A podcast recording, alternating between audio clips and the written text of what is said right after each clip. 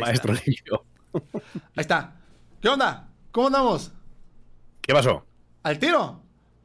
A ver, a ver si ¿Cómo estás? esto. Quiero comenzar este directo.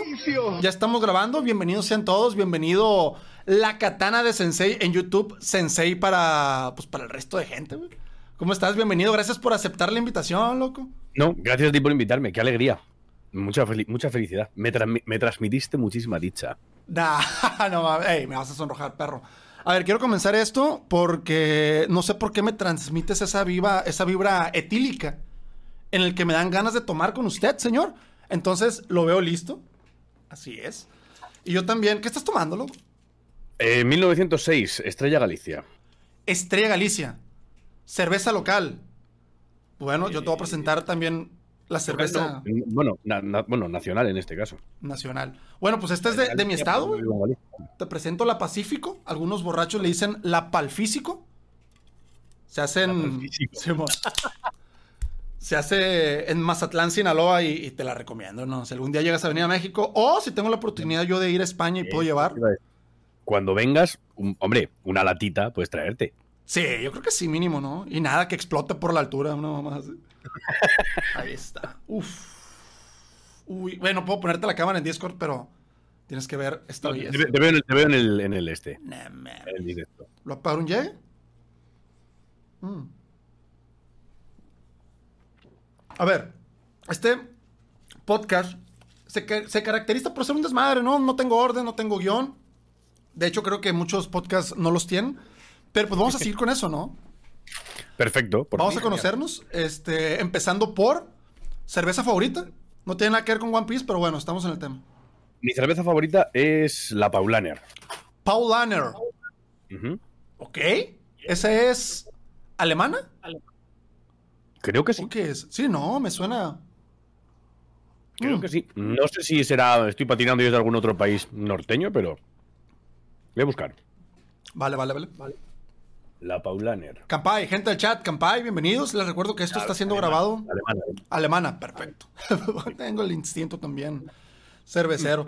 Algún día, acabo, lo último que vimos tuyo, güey, aquí en el canal, ¿Alguna vez te han que me llamó muy, muy fuerte la atención, güey, más que nada por la puta envidia, ¿no? Que corrió en mí. El tema del Nakama Fest. ¿Qué pedo, güey? O sea, Fue increíble, tío. De verdad que fue increíble. o sea, vimos tu review y bueno, me queda claro que está increíble, pero bueno, ¿qué tienes para la gente que no lo ha visto aún? Este, ¿qué tienes Em, que decirle, güey? ¿Qué proyección le ves? Yo os puedo contar que. mm, Yo soy una persona muy desconfiada. Yo iba con mucha expectativa de. Es muy difícil que en 200 personas no haya un gilipollas. Algún tonto tiene que aparecer, la tiene que liar, eh, algún problema. Ni un problema hubo, tío. Y me sorprendió muchísimo. O sea, no hubo ni un baboso, y había chicas, y había chicas muy guapas, y nadie acosó a ninguna mujer ni molestó bueno, a nadie. hubo discusiones mm, de mm, debates sobre personajes, sobre es, es lo normal. Lo pero, normal, sí, sí. Bueno, bueno, bueno, años luz de Twitter. La gente tenía una cordialidad, una tranquilidad, un que era, era espectacular. Yo decía, joder, seguro que esto en Twitter no es igual. Eh, No, hombre, te queman todo. Y una cosa que sí que se lo además se lo comenté a, a sobre todo a los de Radio Pirata. No daba tiempo a, a socializar mucho, porque tenían tantas actividades y tan programado todo que en realidad es que tenías hasta un tiempo concreto para ir a ducharte. Que yo creo que muchos se ducharon por presión social, porque eran otakus. Y dijeron, se está yendo a duchar todo el mundo, voy a ir yo también, porque si no me van a mirar extraño, ¿sabes? Pero em, se duchó bastante gente, sorprendentemente. Sorprendentemente, eh, de hecho, sí me imagino que, bueno, más los de Radio Pirata, que, bueno, la organización es de ellos, ¿no? O también estaba muy involucrado Quinto Emperador, estaba viendo. Sí, de los dos, de los dos. De hecho, ellos dos contactaron o fueron contactados por, todavía no me quedó claro, una agencia de eventos. Lo que pasa es que yo lo que sé es que el Nakama Fest estaba hecho a tres bandas. Radio Pirata, Quinto Emperador e Insert Events, que es una compañía de eventos de allí. Y no sé si es que ellos les contactaron a los youtubers o los youtubers buscaban un medio tal y... con- No sé cómo nació eso, pero la cosa es que estaban los tres implicados. Ah, ok, güey. Entonces, podrías resumirlo como todo un éxito que se tiene que repetir en el 2023. No, no, em, te- es todo un éxito que se va a repetir seguro el año que viene. Seguro. Qué ganas, güey. Bueno, yo ya he manifestado en varias redes sociales mi interés. Bueno, obviamente tenía muchas ganas de ir este año, pero ya estaba bastante cabroncito. Y más viniendo desde LATAM, Pero el año que entra sí me gustaría programarme macizo, güey. Estaría chingón, Sí, fíjate. Tendrías que irte pensando en vuelos para diciembre. Ok, es, es como que el mes tentativo, diciembre. No, O sea, eh, más bien en diciembre ir comprando los vuelos. no, no. ¿O cómo? Eh, el, el Nakama Fest va a ser siempre en verano, según tengo yo entendido. Porque Vale, vale, evidentemente vale. es la mejor época para actividades, piscina y todo el rollo. Pero en diciembre, eh, ¿tú te acuerdas el año pasado que ganaste un premio parecido a este el que tengo yo aquí atrás? Ah, va, va, va, va. Sí, sí, sí, el- la velada. Pirata. ¿Mm? Pues en diciembre mm, va a ser presencial. Ay, al- algo así me había como que adelantado el Giuseppe, ¿eh? Sí. Y vas a salir nominado, pues lo sabemos todos. Alguna categoría vas a salir nominado. Y seguro que ganador de alguna también. Y estaría muy bien que te fueras pensando, planteando la, la posibilidad de aparecer por aquí por diciembre. A ver, gra- gracias por intuirlo, pero pues bueno, cada vez está más cabrón y hay más gente, ¿eh? más creadores de contenido. Por ejemplo, salud, por cierto, saludos a los amigos de Radio Pirata que fueron, creo yo, los principales incursionadores en el tema del Nakama Fest. Bueno, junto con Quinto, no vamos a quitarle obviamente el crédito al buen Quinto Emperador. Ah, este, pero por ejemplo, que son los imbatibles en podcast. Incluso han salido más podcasts que hablan de One Piece. Yo, bueno, le estoy echando manitas en el sentido de que, bueno, lo estoy haciendo, pero debería hacerlo más constante, estoy totalmente seguro. Pero ahora mismo no hay rival en, en cuanto a podcast. Este. Canal Revelación, que es el que gané, no, no, no me pueden nominar otra vez, ¿no? Estamos de acuerdo. ¿Te imaginas? Eres No, una revelación dos años seguidos. No, hasta, hasta yo le tiro mierda de vendidos y esas madres, ¿no? que me nominan. No, pero a lo mejor mejor streamer sí puede ser. A ver, no Mejor lo sé. encuerada en directo. Mejor encuerar en directo, no sé si voy a pasar este año. Hay una condición bastante clara en las cláusulas de encueramiento de Marco. Mucho menos mostrar el escroto. Por cierto, ¿dónde salió el tema de mostra- mostrar el escroto al mundo? Porque literalmente tomar una foto tú y Ander, quinto Mira. emperador. Sí, sí, es que, mira.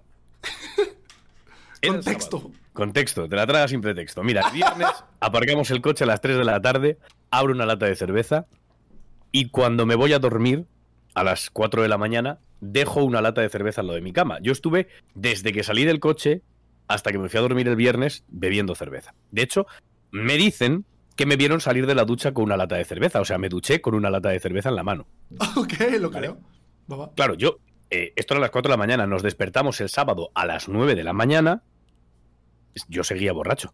Sí, sí, sí, normal. Habían sido 4 o 5 horas. Entonces el sábado seguimos bebiendo y cuando ya llegamos el sábado por la noche, yo no estaba ahí. Había otra persona que estaba dirigiendo mi cuerpo como si fuera un meca, pero yo no estaba. Así que me, me cruzo con Ander. La katana tomó Eh. posesión de tu cuerpo. Ahí sí eras la katana. Me cruzo con, me cruzo con Ander y no sé qué gesto me hace, como si me fuera a, a agarrar un huevo y me saco un huevo y le digo, si me lo quieres agarrar, y me dice, eh, tío, tío. Y se saca un huevo. él. ¡No! Así en seco. Tal cual. Y me dice, ¿nos hacemos una foto? Y le digo, hombre, claro. Y me dice, pero aquí en el fotocall, que nos la haga el fotógrafo oficial. Y le digo yo, vale, vale, tal. Y me dice, ¿te atreves? Digo, coño, que si me atrevo, tal. No- y nos hicieron varias, porque hicimos y yo creía que eso se iba a quedar ahí. Yo creía que eso se iba a quedar ahí. Porque yo me imagino, digo, bueno, el fotógrafo cuando esté viendo las fotos eh, dirá, esta puta mierda, pues evidentemente no. Pues no. La, subió, pero es que la subió a un drive que tenía acceso todo el mundo del Nakama Fest. No. Y aún así se subió y nadie subió la foto. Y yo dije, vale, bueno, la gente ha visto la foto, se habrán reído, se habrá quedado en anécdota interna, no pasa nada. Yo bloqueo el teléfono, sigo trabajando y a las dos horas tengo el móvil petado de notificaciones porque a Quinto le ha apetecido subir la foto del huevo sin decirme nada. Qué huevos, ¿eh? O sea, ni siquiera te, te advirtió. Nada. Sensei, La su- voy a subir la foto en donde Me sales peta. mostrando un huevo. Me petan todas las estas la gente diciendo, pues la gente también se volvió loca porque, mm, Dios mío, nunca han visto un escroto, ¿sabes? Y tienen, que ver Oh, oh. huevos, tienen que ver huevos y mucho más grandes cuando se ponen vídeos para jalársela por las tardes, ¿sabes? Pero bueno, se ofendieron muchísimo porque...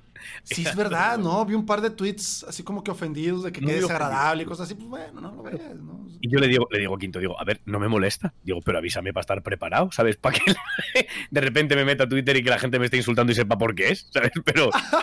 pero bueno, Sí sí, te una insultaron mucho por mostrar un simple escroto tan bonita que es la naturaleza. No entiendo. Hubo gente que se metió mucho. Había gente que decía, eh, fíjate, yo, yo sí soy más mayor que Ander. Yo tengo 30 años, pero Ander tiene 23 o 24. Ander es, es bien joven.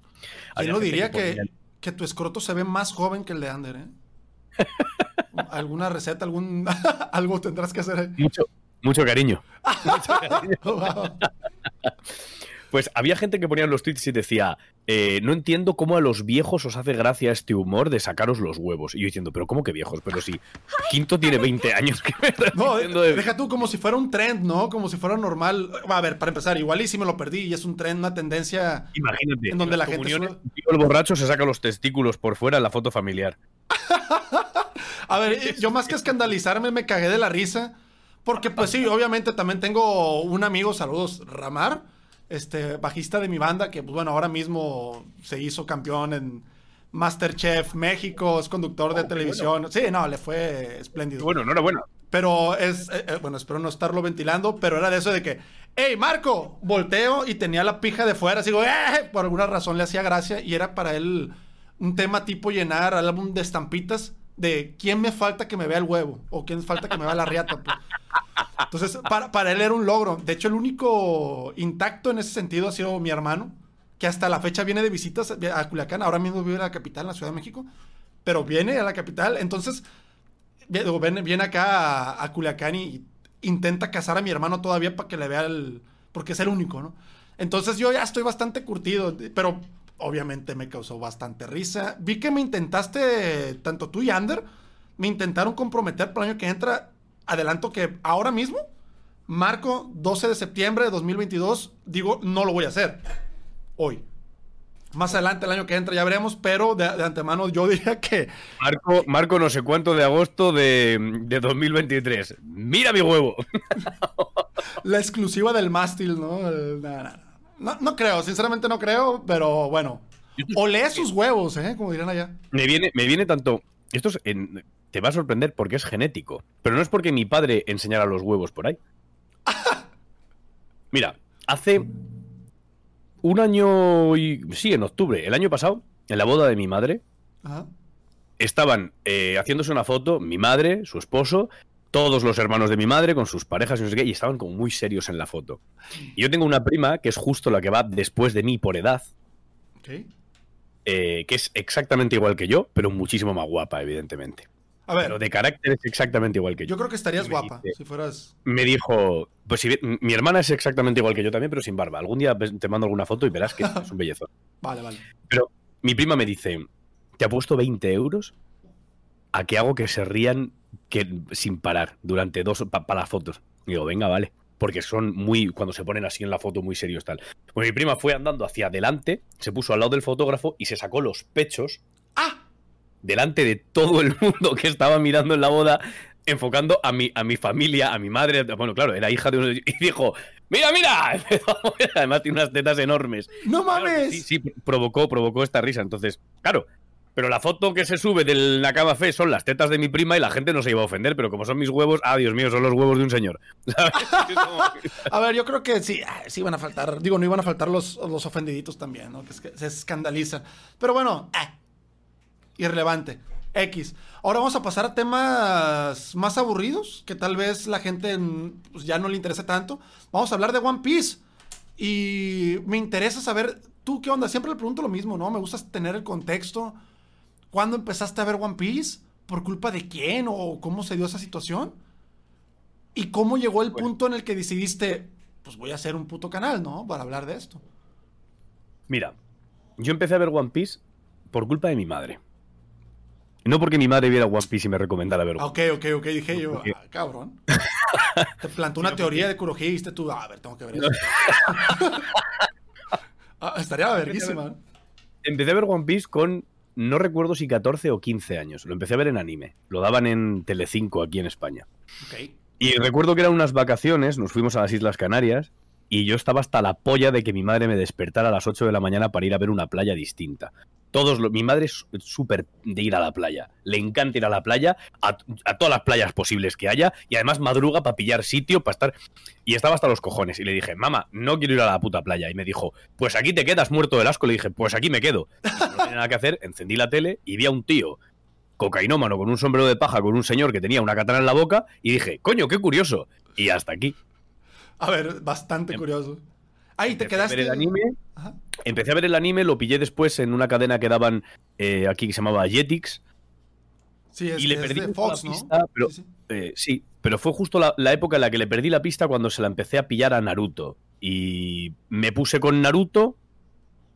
Terminó Naruto normal y empezó Shippuden y ahí empecé a leer manga de Naruto en foros de estos churreros que sacaban las traducciones estas que hace mucho, no sé, si has visto la parodia que hace Moy de Miami Scanlations.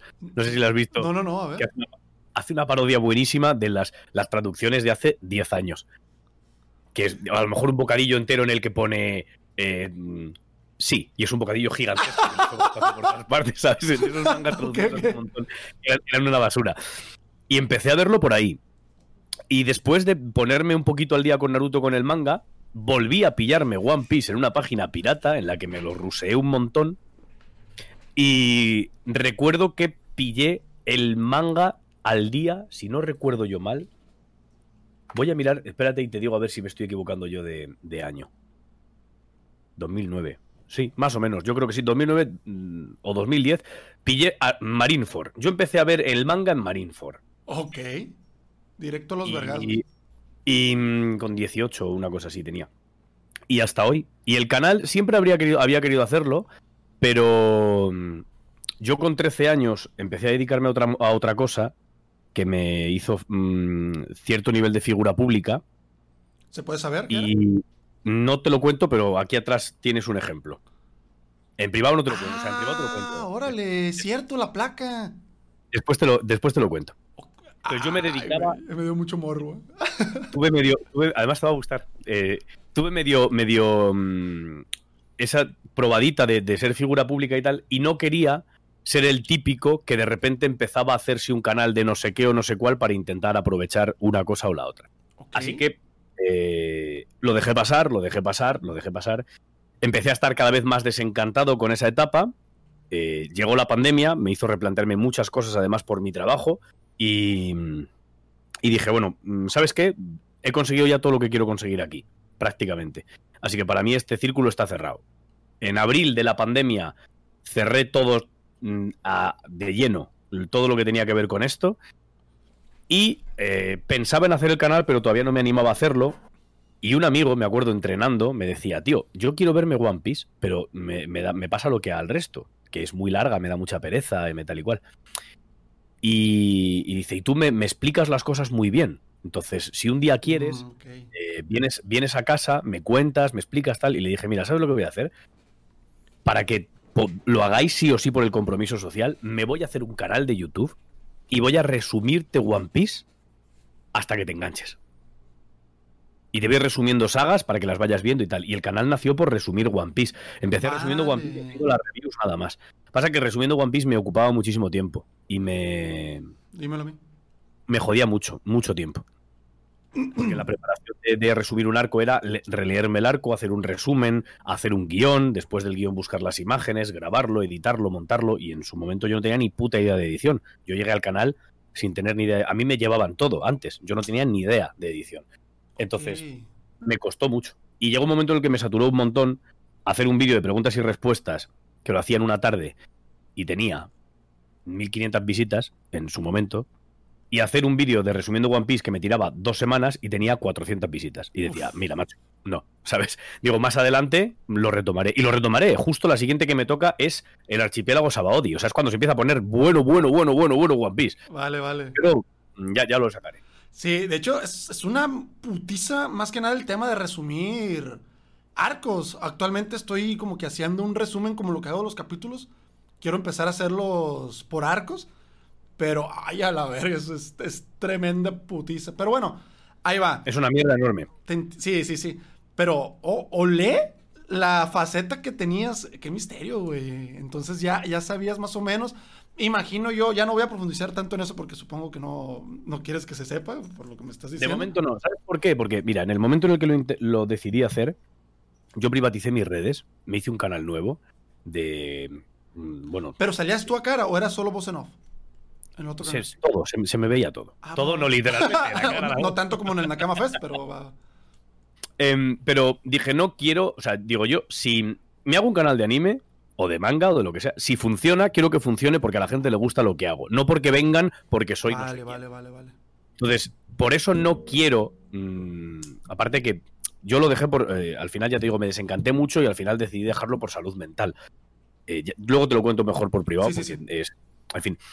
Pero la, la- la primicia que yo tenía con esto era: si esto funciona, no quiero que sea porque la gente venga de este otro sitio. Habrá gente que me descubra, habrá gente que me reencuentre y habrá gente que mm, venga y me diga tal. De hecho, tengo las palabras silenciadas en el canal para que no venga nadie y los, y los veo. Y de vez en cuando, cada mes o cada dos meses, me salen cuatro o cinco comentarios de no jodas que eres no sé quién, tal. Claro, cada, cada vez crece más, es evidente que cada vez llegará más gente.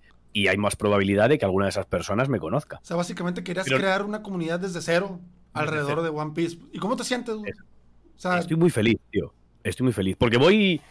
eh, yo siempre digo, digo, voy lentito. Mi novia me dice, pero no vas tan lentito. no, vas bien, ¿eh? Sí, sí, vas bien. voy lentito en comparación, por ejemplo, tú vas a pasos agigantados. Pero bueno, voy lentito, pero voy estable. Y voy contento porque la gente que va viniendo se va quedando y se va haciendo una comunidad real. O sea, los calvacamas son la hostia. Están por aquí varios que estoy viendo por el chat. Os quiero mucho, calvacamas. Saludos a todos los calvacamas y a toda la flotita, ¿no? Muchísimas gracias por andar por aquí. Una disculpa si no estoy leyendo tanto el chat.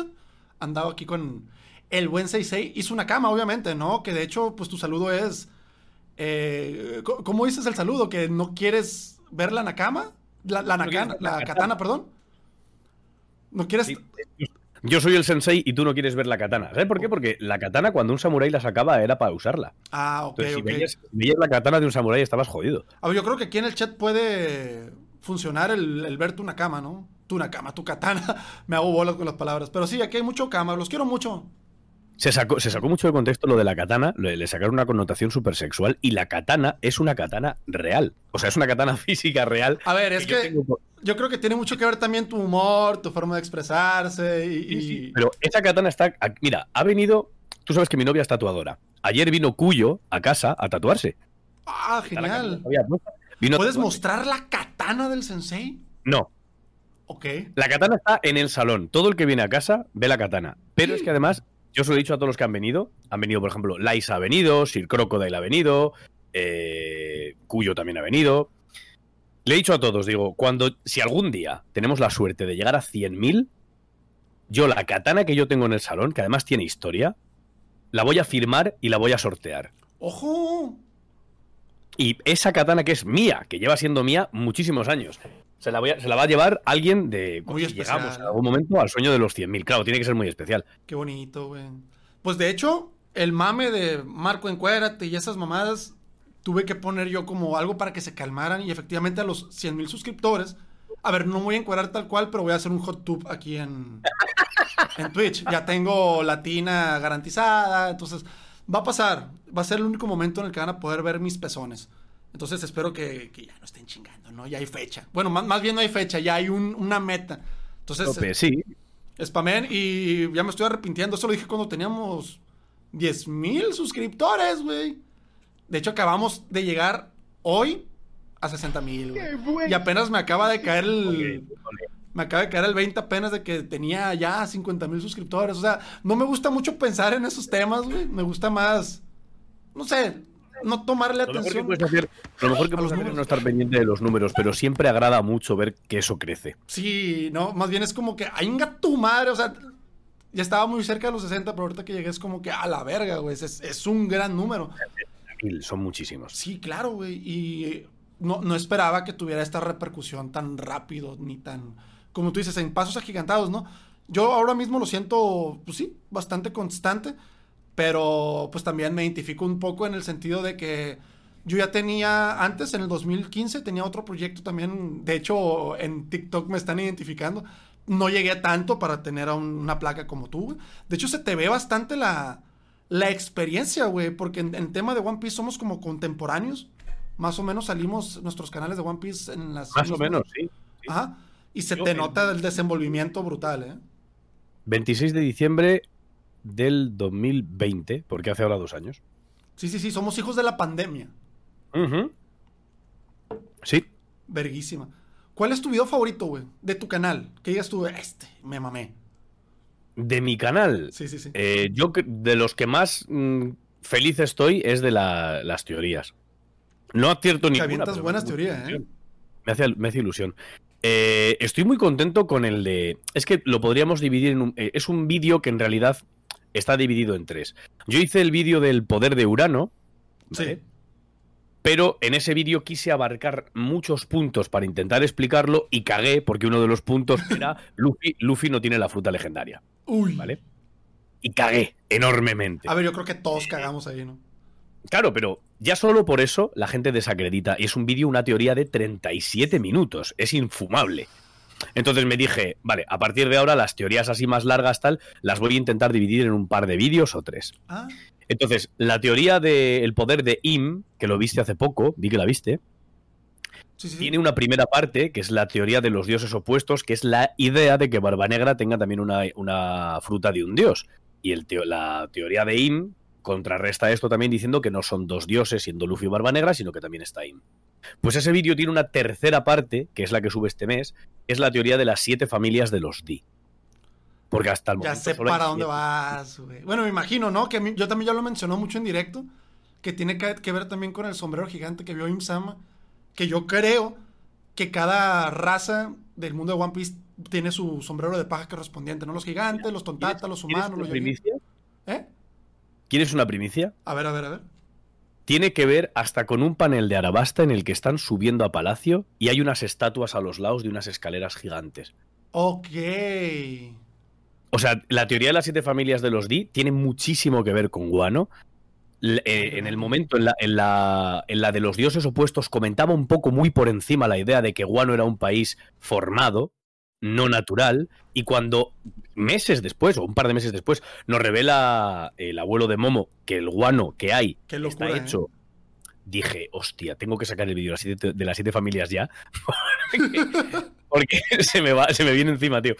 Pero yo te diría que mi favorito serían esos tres vídeos que serían en realidad uno. Pero si tuviera que elegir uno, uno, uno, uno, eh, yo creo que sería el de Im.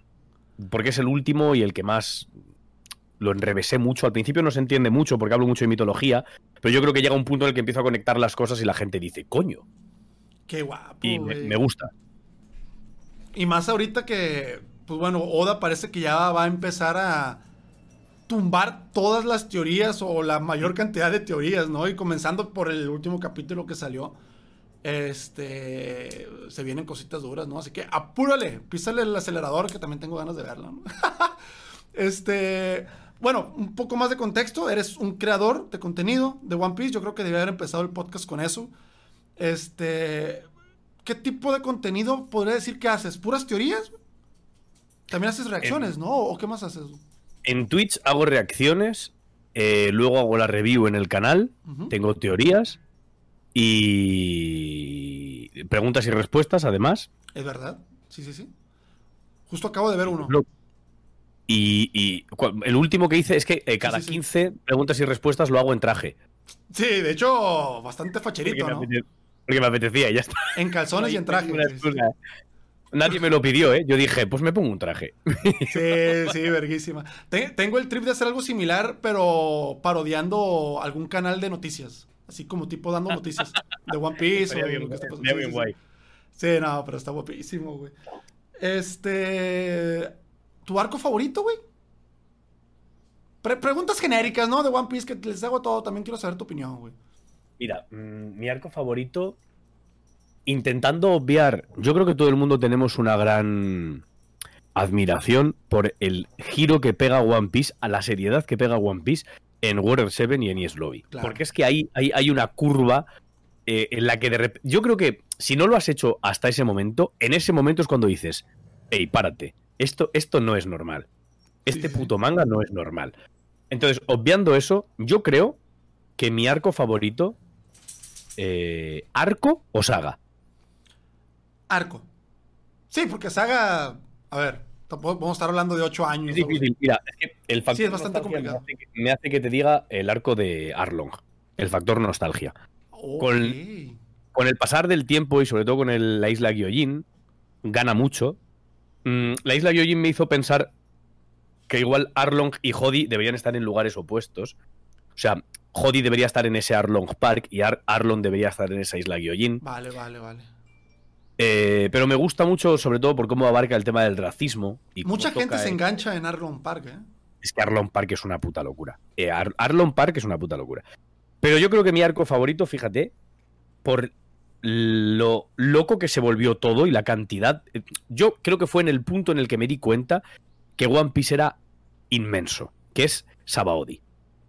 Que es justo El arco que me toca.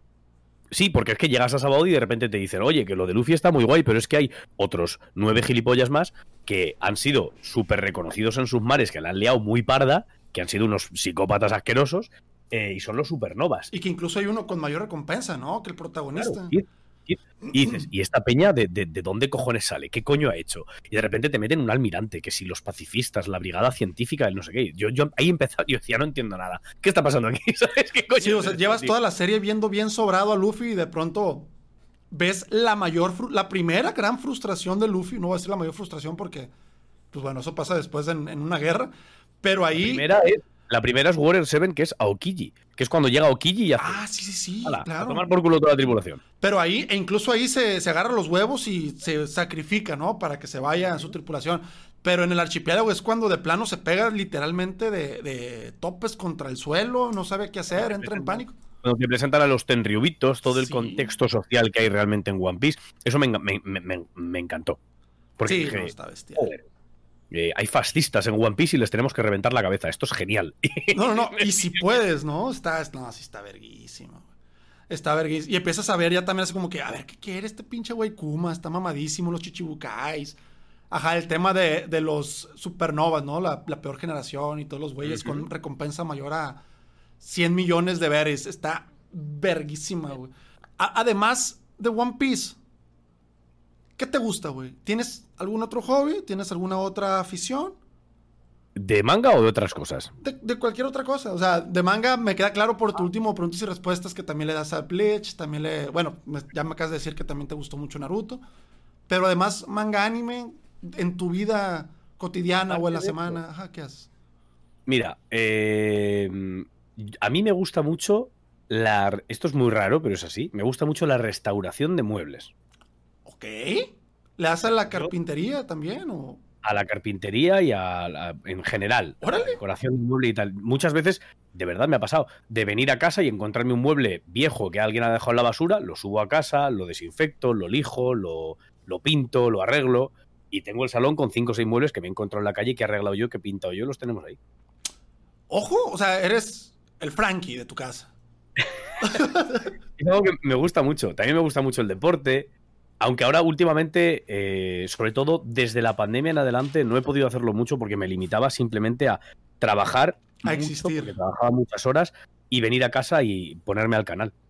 ¿Qué estudiaste, güey? Si se puede saber. Ah, ¿es- ¿Tienes educación hice- superior?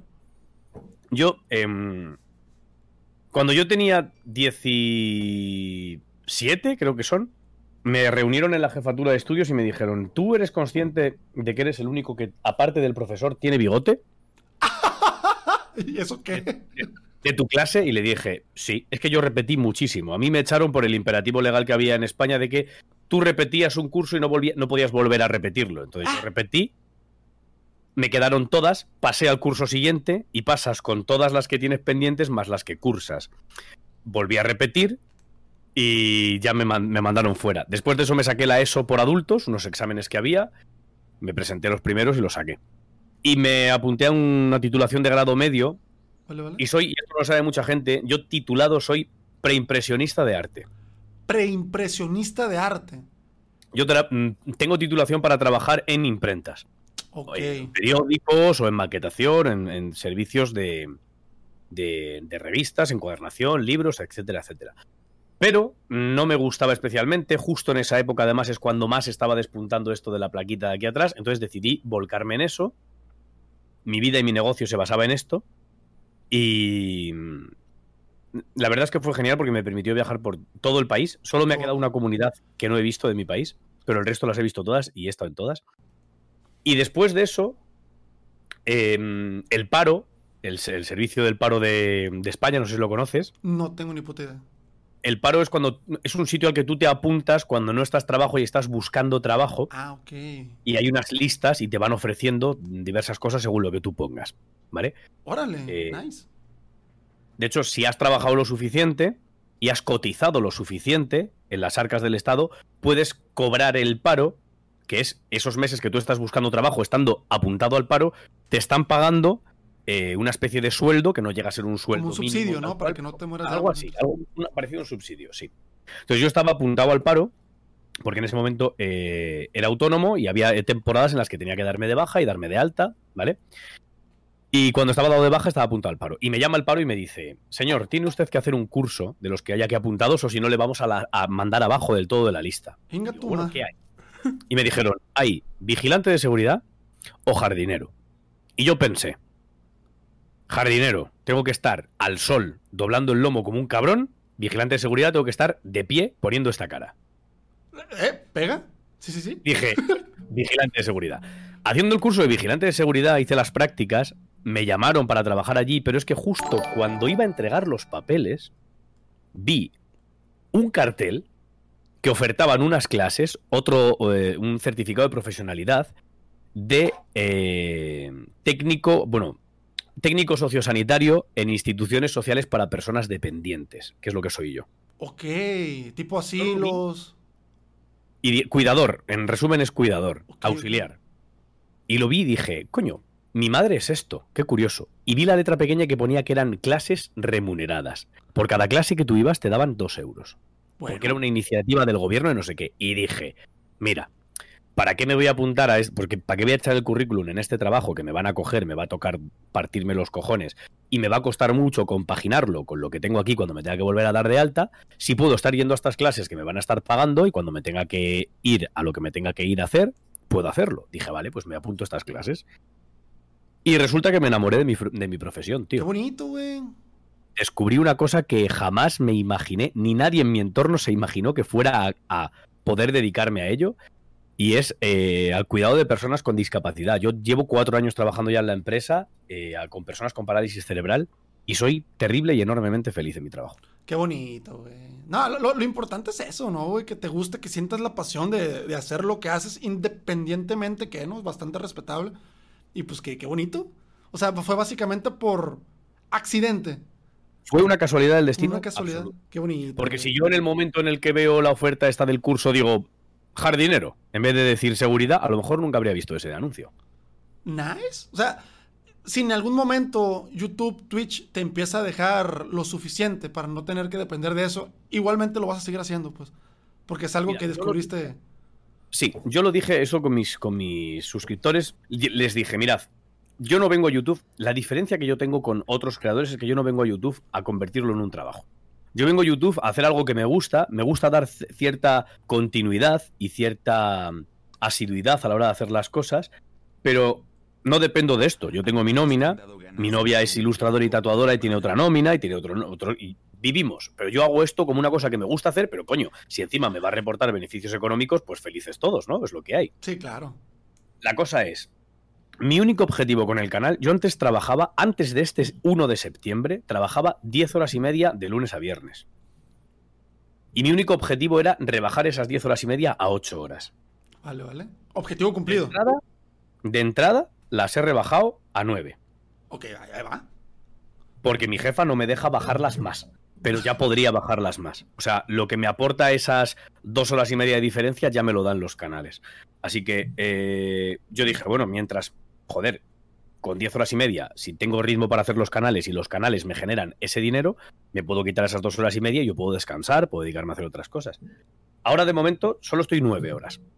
Y de verdad que Estoy bien ahora, porque acabo de empezar ahora el 1 de septiembre a hacerlo y la verdad es que estoy muy bien. No descarto que dentro de un par de años o tres vuelva a estar cansado y diga, joder, quiero volver a. Quiero terminar de bajar a 8 horas definitivamente. Podré, porque la perspectiva, según se plantean las cosas, de aquí a un par de años seguramente pueda y mi jefa me lo permita bajar. Pero Ojalá, güey. Todo salga bien, güey. Como en el chat, ¿encontraste tu haga- One Piece, güey? encontré mi One Piece. Aunque me haga, te lo juro, aunque mm, de- mañana me despierte y tenga 200.000 suscriptores en, en YouTube y en Twitch y, y pueda empezar a plantearme medio vivir de esto, yo sé que mi trabajo, como mucho, pediría una reducción de jornada. pero no lo dejaría. Perfecto. Como mucho iría dos o tres horas a trabajar al día, pero porque me gusta estar allí, me gusta estar con mis chicos y me- de verdad me hace sentirme muy bien. Sí, güey, de eso se trata al final. O sea, yo también este tema de YouTube lo comencé, pues obviamente teniendo trabajo. Actualmente, por fortuna, se me permite eh, no estar en una nómina, ya que pues pude concentrar todas mis fuerzas en, en este proyecto. Pero hagas lo que hagas, lo, lo digo también como entrada porque hay mucha gente que se frustra, güey. Porque si empieza a hacer este tipo de proyectos, canales, directos, lo que sea, con intención exclusivamente de sacar dinero lo más pronto posible, pues. Yo siempre lo he dicho, es una consecuencia. Hazlo bien, hazlo porque te gusta, hazlo porque te divierte. Y si te va bien, pues chingón. El tiempo lo dirá. A ver qué pasa. Mientras con más ganas lo eches. mejor. Suele ir mejor a los que se lo plantean, como estás diciendo, que a los que se lo plantean para decir, vale, me voy a meter a esto con este estudio de mercado a hacer. Claro, güey. Es que se siente también. Tú ves un creador de contenido que lo hace nada más con la intención de. de querer hacer crecer sus redes y eh, querer ganar de eso. A ver a alguien que empezó a hacerlo por hobby y así siguió y se siente. Pues yo lo más marketing digital que hago es resubirlo a mis redes sociales. Pues. Obviamente yo ya trabajaba en redes sociales con muchas marcas, ya tengo, a ver, voy a sacar poquitas cuentas. 14 años, ¿no? Casi casi desde que se inventó el tema del marketing digital, trabajando para marcas y todo ese rollo, Se ¿no? nota cuando alguien sabe ponerse delante de una cámara y sabe hacer las cosas. Eso se nota mucho. Ah, muchas gracias, güey. Pero, o sea, te digo, lo, lo más así que hago es, hice Facebook, hice, hice TikTok, tengo mi Instagram, tengo mis redes y resubo. Tan tan, pues. Pero yo también siempre les recomiendo lo mismo. Encuentren su One Piece. O sea, no tiene que ser a huevo YouTube, no tiene que ser a huevo Twitch. Puede ser un tema como cuidar a gente, güey.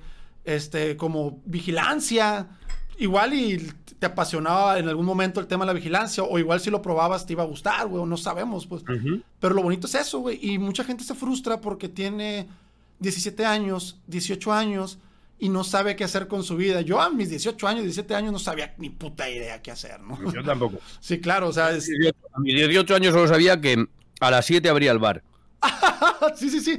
No, yo a las 7, a los 17 años, fíjate, eh, decidí posponer mi entrada a la universidad para irme a la capital, a la Ciudad de México, a vivir de torneos de Pump It Up. Allá no, había- en ese momento no había tanto este, esports y esas madres, pero yo, yo participaba en nacionales de Pump It Up y eso, y yo ya sabía que en la Ciudad de México había muchos torneos todos los fines. Mande. ¿Qué estudiaste tú? Yo terminé estudiando mercadotecnia. Dos años después, bueno, un año después de que terminara la preparatoria, entré a la universidad en ingeniería industrial. Pasó un año y dije yo, "Nah, la- la- no me gusta. Demasiado cuadrado. No, no es lo mío. Hay mucha gente que le apasiona el tema de, de estandarizar cosas, tener todo bastante cuadradito y eso a mí me da bastante pereza. Lo probé un año y dije yo, no. Eh, me fui a vivir a un municipio aquí cerca, este, Guamúchil, porque me fui a entrenar con un amigo para el Mundial de Up. Después, ya que terminé todos esos temas de los torneos, me regresé otra vez a Culiacán. Eh, me puse a investigar un poco más porque hasta la fecha no sabía qué hacer con mi vida. Y me di cuenta que el tema de mercadotecnia podría empa- empatarse con cualquier cosa que me gustara en cualquier momento de mi vida. Porque pues, puedes aplicarlo en cualquier cosa, ¿no? Eh, y terminé estudiando eso. En- antes de, de salir de la carrera, ya me estaban hablando para la- las prácticas profesionales. Fue en una empresa básicamente para crear sus redes sociales. Porque fue cuando apenas la gente le iba a empezar a apostar. Que la gente todavía era, las empresas más que nada eran muy incrédulas en el tema de las redes sociales. Me tocó Uy. toda esa transición. Y lo Eh, siguen siendo. Escúchame. Sí, sí, sí. El martes de la semana pasada. Mira, en mi entidad hay varios centros, en centros de día, residencias, tal, y cada uno tiene su propio director. Pero es que por encima de esas personas está el director de direcciones, que es como el top. Solo está superado por el presidente. El presidente es quien lleva todo.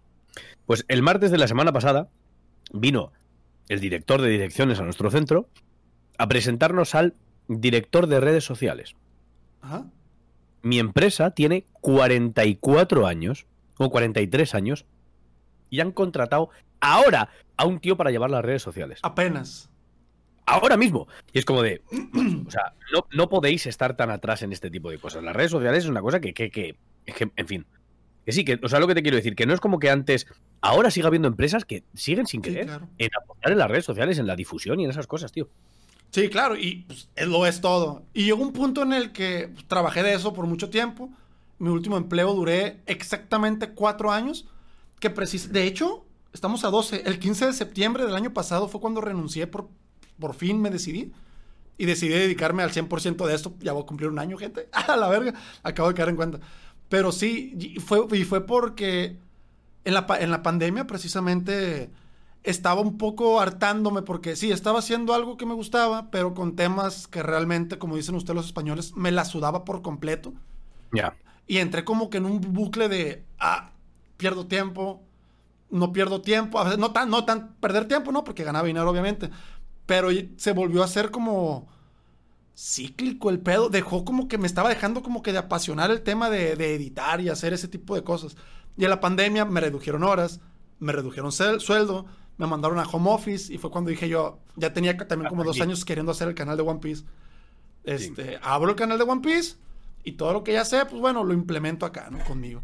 Afortunadamente le fue, pues de puta madre, muchísimas gracias. Gracias a, eso, pues están ahora aquí con nosotros. Muchísimas gracias, raza. Sigan, por cierto, a la katana de Sensei. Eh, le dejo la, sus restos de sus redes en la descripción de este video que terminará en YouTube, Full Marco, y en Spotify, Full Hacky Pod Cast. Este, pero no, verguísima, gente. Encuentren su One Piece. Si aún no lo encuentran, no se frustren. Exploren, es lo que podría sugerir. Hagan cosas. Este, y eventualmente van a encontrar algo, O sea, esa madre, como dices tú, como te pasó a ti, pasó. No, O sea, como que no lo esperabas, de pronto lo experimentaste y dijiste tú, no mames, esta madre me llena. No, no, no, y no lo, no lo planeas. Esto es como la gente que, que está buscando pareja. Es exactamente igual la pareja no se busca, la pareja te llega. Pues eh, eso, esa vocación, ese, ese One Piece que dices, eso de repente se planta delante en tu vida y tienes esa sensación de decir, hostias, tengo que intentarlo. ¿Sabes? Porque yo del momento que vi el cartel no dije, buah, me quiero dedicar a esto toda mi vida, seguro que me va a apasionar. No, vamos a ver, seamos sinceros.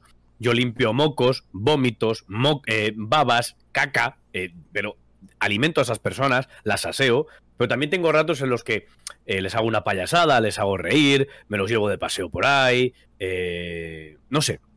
Para mí, mi trabajo eh, me llena, me llena mucho y es, no es una cosa que desde fuera hubiera podido saber que me iba a gustar, sino que cuando se os plantea esa posibilidad de hacer algo y os dé esa vibración de, coño, ¿y si? Pues probad, porque a lo mejor sí. Tocaste el tema también importante la pareja, ¿eh? Muy similar, porque también mucha gente busca pareja porque tiene miedo de estar solo, ¿no? Lo que sea. No, a ver, la pareja también llega. En, donde menos te lo imaginas, en algún círculo de amigos, en algún evento que comparte algo que también le gusta contigo, güey. No se, en resumen, no se frustren, gente. Y mientras más joven, más fácil es que te frustres. Nosotros que ya somos más 30, ya estamos un poco ancianos para, para, para mucha gente, yo creo que nos está viendo ya, güey, es como de que... Eso, pues ya tenemos experiencias, lo que tú me dices, pues el One Piece llega. En cuanto a lo que te quieres dedicar, en cuanto a la pareja, igual nunca tienes pareja y estás a toda madre. O sea, tampoco es necesario tener a huevo una pareja, ¿no? O sea, hay gente que es bastante feliz a lo, A lo mejor no la necesitas. y crees que sí por, por la mm, presión social que hay sobre el tema. Por supuesto. Tienes que tener pareja, luego meterte en un piso, luego os tenéis que casar, luego tenéis que tener un hijo, a lo mejor no es tu camino, a lo mejor tienes que hacerlo de otra forma. me, están preguntando aquí qué edad tengo. Tú tienes 30 años, Katana. Tal cual. Eres del 92. 92. Ok, yo soy del 88. O sea, yo sí soy un 90 kids tal cual. ¿Tienes 34 o tienes 34? 34 años, cumplidos en mayo. Un año más mayor que mi hermana. Ah, va, va, va. Sí, sí, tu hermana sabe qué pedo entonces. Ella es del 89, sí. Sí, yo tengo 34 años. Siempre que digo mi edad se van para atrás porque, ¿cómo? Te ves más joven y su puta madre. Bueno. No me... joven, sí es verdad, ¿eh? Y no me han visto sin barba, ¿no? Que parezco de 25, güey, una mamá así.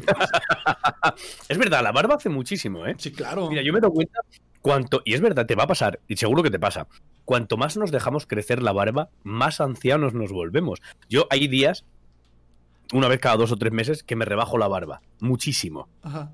La rasuro mucho. Y salgo del baño y siempre mi novia. Qué guapo estás, qué joven te ves. Estás mía, qué bien.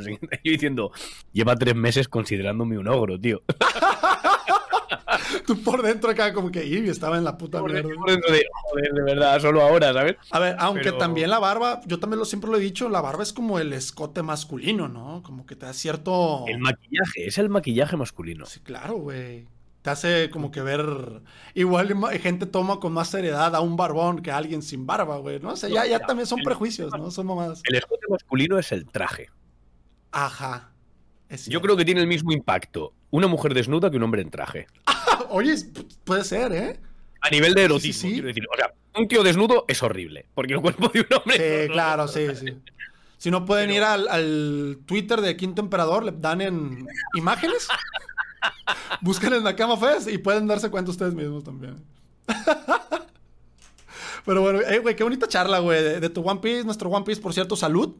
No te puedo contar todo lo que te tengo que contar por público.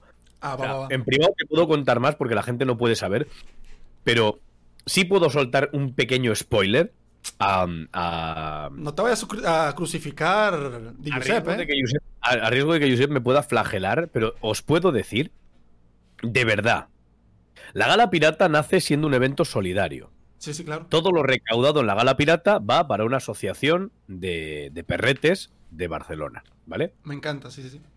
Bien, este año la Gala Pirata va a ser presencial, pero es que va a ser lo más parecido dentro del entorno de One Piece, del manga anime en general, a los putos Oscar. Ok. Tipo lo que están haciendo Nivel- ahora mismo en Twitch de Gref con los Eslan y esas madres. O sea, Podri- de- gente, presentadores, traje. Cuando, mira, presentador, jurados, mesas, con los participantes, o sea, los, los estos, mm, que se va a cenar allí y demás. Va a haber mesas benéficas de subasta. La gente va a pagar por estar allí en esas mesas también con sus creadores de contenido. Todo lo recaudado va para la asociación. Qué guapo. Te- no puedo decir mucho más aquí. Se acabó, no cuento más. Sí, sí, va sí. a ser en Barcelona. A ser en Barcelona. Pero Ah. te, te lo digo de verdad que si por un mínimo tienes la posibilidad, porque seguro que vas a salir nominado a algo, eh, vente. Porque. Y luego te cuento, porque hay posibilidades de venir. Uf, ya basta. Basta porque me hypeo. No mames, sería una feliz Navidad, güey. Me quedo todo el puto año allá, vivo año nuevo y todo el pedo. Y, y si se tiene la oportunidad y me puede este, tatuar tu dama, sería todo un honor, ¿eh? Yo También. vivo bastante lejos. Yo vivo. Em, ¿Visualizas España? Este, no claramente, pero ahorita pongo mapa. España. ¿Lo tengo? Mira, en el lado derecho, Ajá. cerca de donde está la frontera con. Con, Barce- eh, con perdón, con Barcelona. Francia? Con Francia, Ajá. está Barcelona, ¿vale? La parte que está en el mar con la frontera con, Marcia es Bar- eh, con Francia es Barcelona, ¿vale? Vale, vale, vale. ¿Ves dónde está Portugal? Sí, sí, sí, hasta la izquierda. Vale, pues la parte centro un poquito hacia arriba de la frontera con Portugal es donde vivo yo. ¿Zamora? ¿Salamanca? Salamanca. Salamanca. ¿Pero cuánto es en, en- en- en vehículo, en carro? En coche son ocho horas. Ah, está bien. Eso hicimos en el, en el Nakama Fest. Vino Cuyo, subió desde Badajoz a Salamanca y nos fuimos a las 6 de la mañana a Barcelona desde aquí. Uf.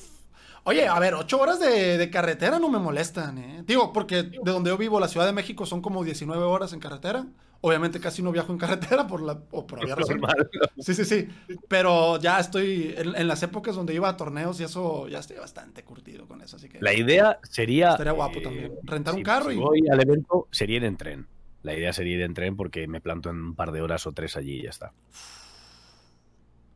No, mejor que en en Sí, no, a, ver- a ver, si voy a España, a ver, o- ojalá, ¿no? Estaría guapísimo, güey. Pero pues también me gustaría pagar un tour, ¿eh? Conocer, no nada más... Ya que vienes, por supuesto. Sí, claro, aprovechar... Pero escúchame, si al final vienes a la gala pirata y no se puede por lo que sea, en el Nakama Fest seguro que se puede. O sea, Sí, que claro. una cosa o la otra. Sí, sí, sí, claro, claro. O a las dos. Ojalá. Las dos. Aquí sabes que tienes sitio y si te quieres venir, vamos, yo le digo a Seigla le caes muy bien, ¿eh? Eh, igualmente, güey, me cae muy bien el buen Nakama. De hecho, a ver, ahora mismo no, no recuerdo o no se me viene nada a la mente que diga yo, ah, este güey no, no sé, no me cae. No, no creo que exista alguien en la comunidad que me caiga mal ahora mismo. No, pero te hablo de mi novia. Ah, ok, Seira, te entendí, güey. No, Seila, Seila. Seila. Saludos, Seira. Le caes muy bien. Ella eh, le dije, voy a estar el lunes en, en el podcast de Marco. Y me dijo, ay, Marco me cae muy bien.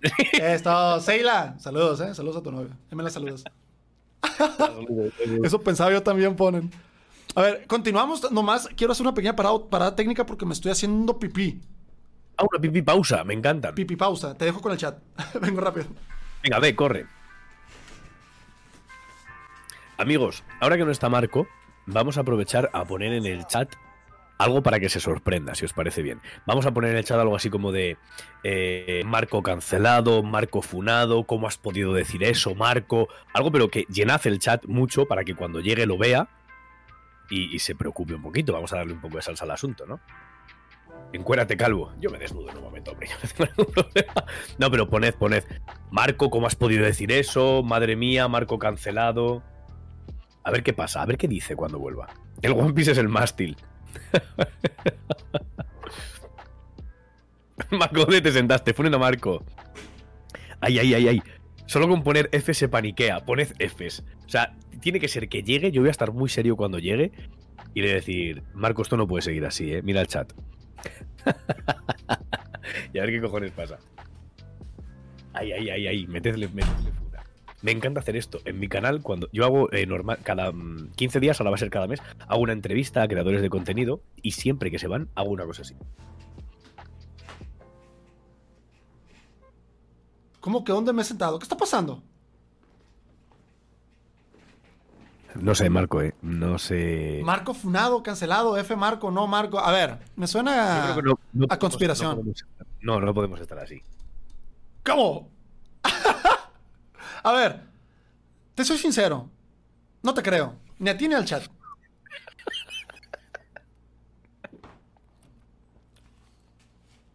Lo de Twitter es verdad, te dicen. Tú sabrás que has puesto en Twitter. Lo de Twitter es verdad.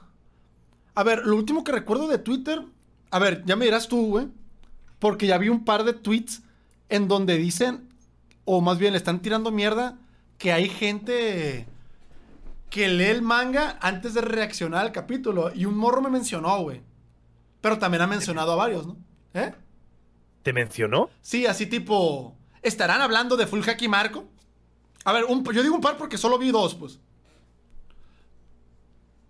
El otro día vi un, un- un- Bueno, no sé si sabrás quién es. El, el Big Man, el profe este que hace de vez en cuando directos con Quinto. Sí, sí, sí, sí lo conozco. Puso un tuit diciendo que él ve los spoilers y que casualmente se. Como que se repite una constante de ciertos canales Ajá. que suben ciertos vídeos, teorías, justo antes de que salga el capítulo, como atinando mucho las cosas. Y es cuando se han revelado los spoilers. Y claro, tú no ves spoilers y no sabes que esa persona está claro. tirándose el pistazo de decir, "Mm, va a aparecer Kurohige en el 1059 y de repente aparece y tú, oh, Dios mío, lo ha acertado, ¿no? Pero si ves spoilers, sí sabes que esa persona dices, hombre, un capítulo puede tener la casualidad. 10 capítulos puede no tener la casualidad. Y puso otro día un tuit quejándose de esto. Y le dije, pasa nombres. Y me dijo que no, que se rajaba. Privado para que me pase nombres. A ver, yo, yo, me enteré que un morro me puso eh, así, ¿será Full Haki Marco? Y yo le contesté, no creo, ese men es muy anti-spoiler, como si fuera otra persona, ¿no? Pero me, lo me metí para ver el chisme, para ver nombres, pues, pero no ponen nombres, ¿para qué? ¿Para, qué le juegan al verga si no ponen nombres? Pero no, a ver, Claro, es, lo que le dije yo. Mira, le pasé un meme español muy bueno, que hay Ajá. un programa en el que paran a unos tíos en un control y uno de ellos lleva una pistola en el maletero. Y le dicen, saca la pistola, tomate. Y dice, ¿para qué se saca la pistola? La pistola se saca para disparar, el que la saca para enseñarla es un parguelas. ande verga. Y le mandé esto al profe, le dije, tío, no me pongas esto y luego no me digas quiénes son. Sí, ¿sabes? a ver, yo, yo también quisiera enterarme de quiénes son para, pues bueno, no verlos, ¿no? O para, o para ver Cuidado. por qué piensan eso, güey. Porque imagínate yo, veo una teoría y de pronto la teoría dice temas del spoiler, güey. Pues me los trago completamente. No se mojan, no se mojan. La traición, hermano. A ver, gente, yo no veo spoilers, no mamen. A mí me caga tener el chat en modo suscriptores. El chat cerrado, pero porque lo pongo así para que no me spoileen, sino pura verga. ¿Qué está pasando? Nada, que quería que saliera alguien a saludarte, pero me dice que no. Que... Seila, Seila, que se muestre Seila. ¿Quieres saludar a Marco? Saludos, Seila, ánimo. Voy a dar una ducha, me nada. Vale, vale, vale. Hey, saludos a Seila. Sí, de tu parte. Viene a sacar a la perra, así que vendrá harta. Pero bueno, este, me llamó mucha, mu- mucha atención y el morbo, ¿no? Quería nombres, yo también quería nombres, pero bueno, parece que no van a dar ni un puto nombre. Nada, no, no lo dan. ¿Sabes quién hizo un hilo que es para besarle los pies? ¿De qué? ¿Sobre Cuando qué? empezó a salir todo esto de eh, cuando se iban a revelar los nuevos yonkos, el periódico aquel que salía, bueno, el capítulo, no me acuerdo cuál era de todos, que ven en el periódico que Baggy es yonko, que Luffy es yonko y tal y cual. Mm. Kasai hizo un hilo y dijo, toda esta gente comenta los spoilers antes de tiempo, sin poner filtros, sin poner hashtags, sin poner nada.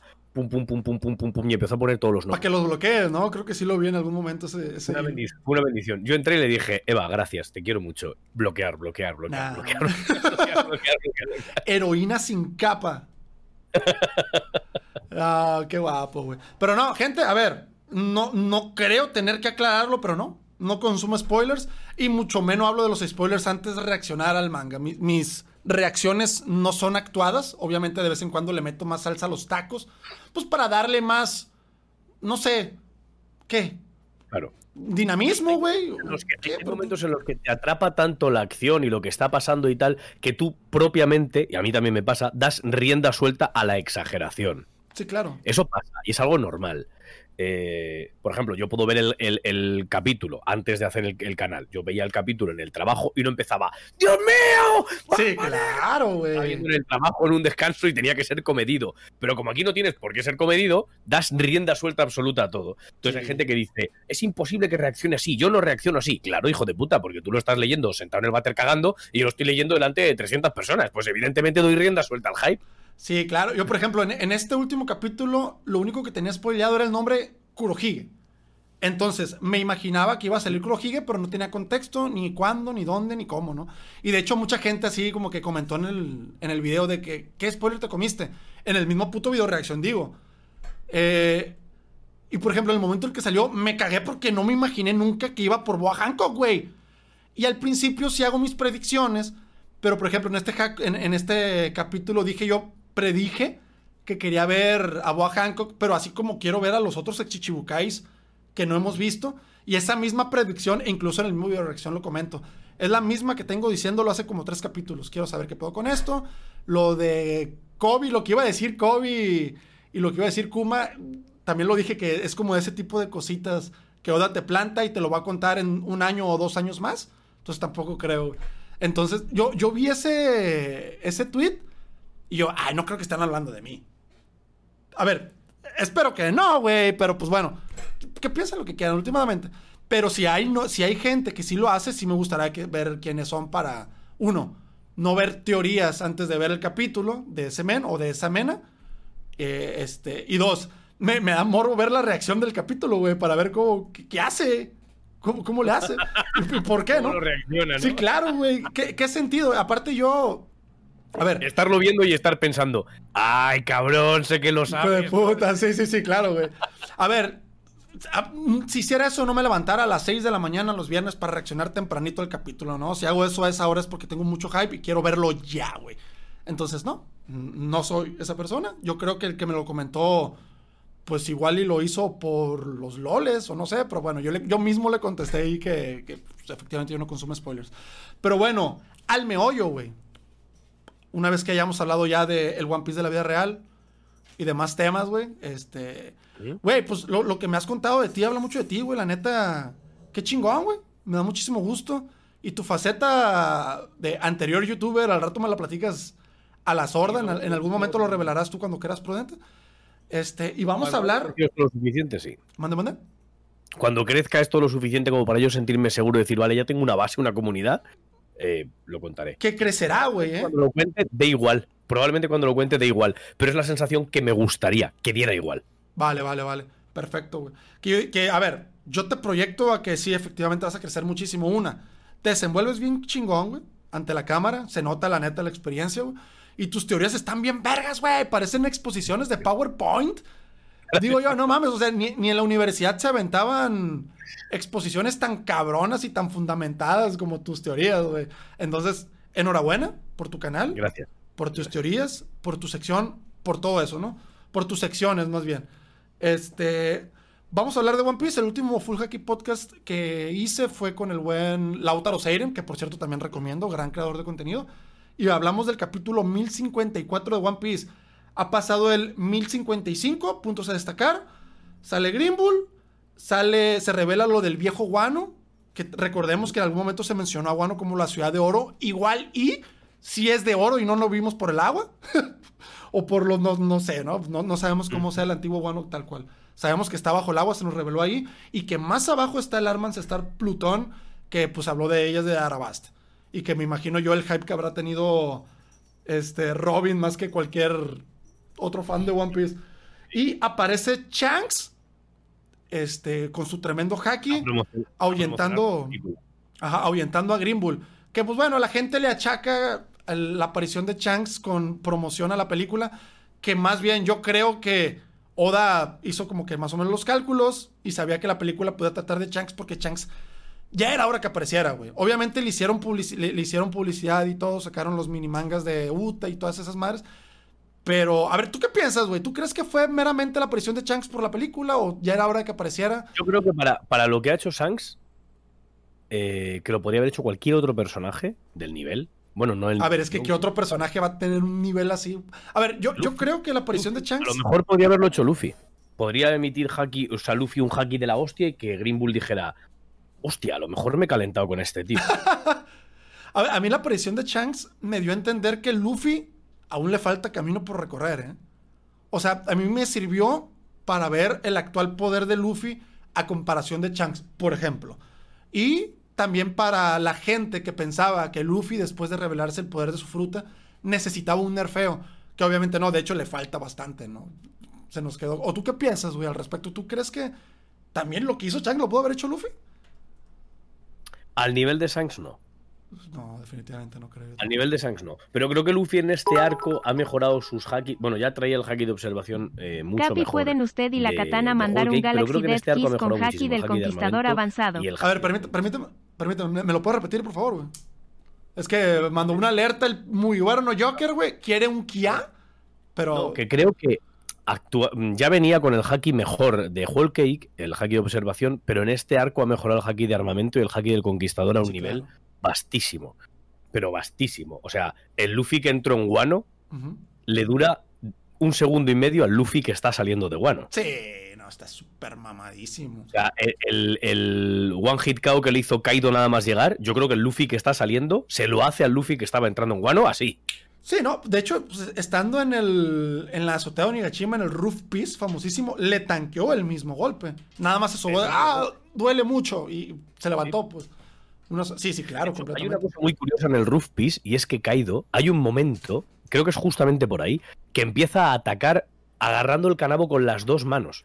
Mm, Hasta entonces siempre había pegado con una sola mano. Y eso puede parecer una tontería, pero no es una tontería. no, claro, buena, buena observación. ¿eh? No haces lo mismo que pegando con las dos manos. Y eh, las hostias de Kaido, el, el guantazo que le pega, que es el que dices tú, que justo esquiva así por un poquito tanto la velocidad de Kaido que antes Luffy no la veía venir, tanto que le pega con una mano y aquí le pega con dos, que a Luffy le pega en la frente y dice Luffy, ¿qué hostia me ha dado? ¿Sabes? Ya está pegando, ahí está caído Focus. Sí, güey. Eh, por cierto, pequeña pausa, muy guara. Muchas gracias por esos mil un bitsazos. Este, quiero un Galaxy Dead to Kiss del Conquistador, pero a ver, es algo que se tiene que entrenar. Entonces, yo acepto un Kia de tu parte para muy guara por esos mil bits. Gracias, güey. Un Kia de mi parte. Sí, claro. A ver, se lo diría si no me hubiera llamado Katana. Ahí está. Ah, bueno. No, ese no fue para ti, eh, muy buena. Muchas gracias por tus bits, pero ese Kia me lo adjudico yo. Nada más. No es para ti, no es para Sí, no, no es para ti, es para mí. No, muchísimas gracias, güey.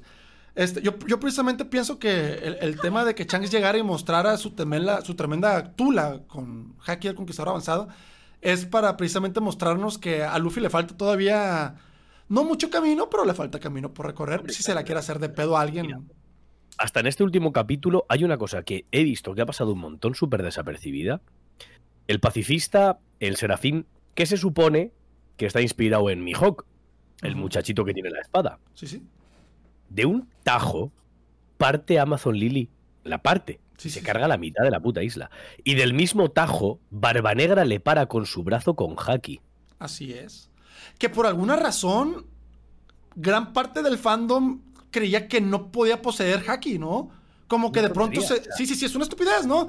Pero mucha gente ya daba por hecho, por no sé por qué razón y no dónde nació eso, que Kurohige posiblemente no tenía o no podía usar ni un tipo de haki, pues. Y yo digo, a ver, ¿de dónde sacaron esa mierda? Uno. Y dos, seguramente sigue habiendo más usuarios de haki que seguramente dominan el haki desde hace mucho y simplemente mm, Oda no ha decidido manifestarlo en su manga. O no han tenido la necesidad de, hacerlo a tal manera. Sí, claro. Porque Kaido sabía usar siempre el haki del conquistador avanzado y cuando le pega la primera hostia a Luffy que le noquea, no lo usa porque no lo necesita. Sí, claro. Y obviamente Kurohige, yo siempre he pensado que debe tener haki bastante mamado porque lo, que lo mueve también es como que su voluntad, ¿no? Más bien, también por lo, por lo que, lo siguen. Mira, otra de las. ¿Por, qué Kurohige consigue llegar a Amazon Lily sin ningún tipo de problema? De hecho, mencionan. Está haciendo un maremoto, va a traer a los Reyes Marinos. Kurohige. Em, esto, el otro día tuve un, debate en Twitter hablando sobre este tema. Los barcos de la Marina tienen un recubrimiento de Kairoseki, que es un invento de Vegapunk relativamente reciente, por el que los, los mm, Reyes Marinos no, no es que no detecten el barco, sino que detectan el barco, pero no lo sienten como una amenaza porque sienten ese Kairoseki y dicen, vale, es una puta piedra de Kairoseki que hay por ahí flotando. Sí, pasan desapercibidos, ajá. Pero ellos sí que notan que hay algo surcando las olas, notarán las presencias de la gente y cuando miran para arriba ven la presencia del Kairoseki y dicen, vale, pues es Kairoseki, no pasa nada. Barba Negra no tiene eso. Y hubo un chico que me dijo en Twitter, eh, a lo mejor Barba Negra recubre el barco en la oscuridad y la oscuridad hace una especie de cortina que impide que lo sientan. A lo mejor él también puede hacer eso en sí mismo para que no le sientan otros hackis y tal. Suena dije que la idea, era, la idea era muy interesante, pero no le veía mucho sentido porque cuando Kurohige manifiesta esa oscuridad, esa oscuridad empieza a tragarse las cosas. Entonces, o se está tragando el barco o se está tragando el mar, lo cual no creo que pase. Ahora estaría rotísimo eso, ¿no? Él, mismo, envuelto en esa oscuridad para que no le sientan otros hackis, tendría que estarse tragando a sí mismo. Esto nos abre la puerta a que exista quizá una dimensión alternativa de un mundo oscuro. Y las dimensiones en One Piece sí que existen, porque Blueno con la fruta de las puertas tiene una dimensión propia. Sí, sí. Brulé tiene el mundo espejo, que es una dimensión propia. Sí, claro. E incluso eh, Caponegan Betts tiene una dimensión propia que es dentro de sí mismo. Correcto. Entonces, sí que existen las dimensiones alternativas en One Piece. Me gusta, ¿eh? Y aparte, algún lugar se tiene que ir todo el cagadero que absorbe. Eh, ahora, es que ese es el tema. Barba Negra absorbe cosas, pero también las libera. Y cuando las libera, las cosas están reducidas a, polvo, están machacadas por la presión que ejerce su oscuridad, que es lo que él mismo dice. Dice, mi oscuridad es presión. Todo lo que mete ahí lo somete a una presión total que lo rompe. Entonces, sí que puede caber la posibilidad de que Barba Negra pueda meterse a sí mismo en esa oscuridad y ser inmune a los efectos de esa oscuridad de la presión, pero no creo que pudiera envolver a su barco o a su tripulación en esa oscuridad porque los estaría reventando. Sí, claro. Entonces, ¿cómo llega Barba Negra a Amazon Lily? ¿Color del conquistador? Exactamente. Es que llega primero puto remando, que ponga los 40 que tiene a, remar para, llegar. Y segundo, aparece un rey marino, color del conquistador, como hace eh, Sanks, espanta al bicho y a tomar por culo. Y había gente diciendo, no, es imposible que Teach tenga ese nivel de, color del conquistador. ¿Por qué? ese nivel de color del conquistador es hace 10 años, Sanks. Sí, sí, sí. O sea, es que la gente lo ve imposible porque no lo ha visto. Pero estamos hablando del antagonista. Claro, y otra cosa, en One Piece nunca un enemigo es más débil que el que ha habido anterior para Luffy, un enemigo principal.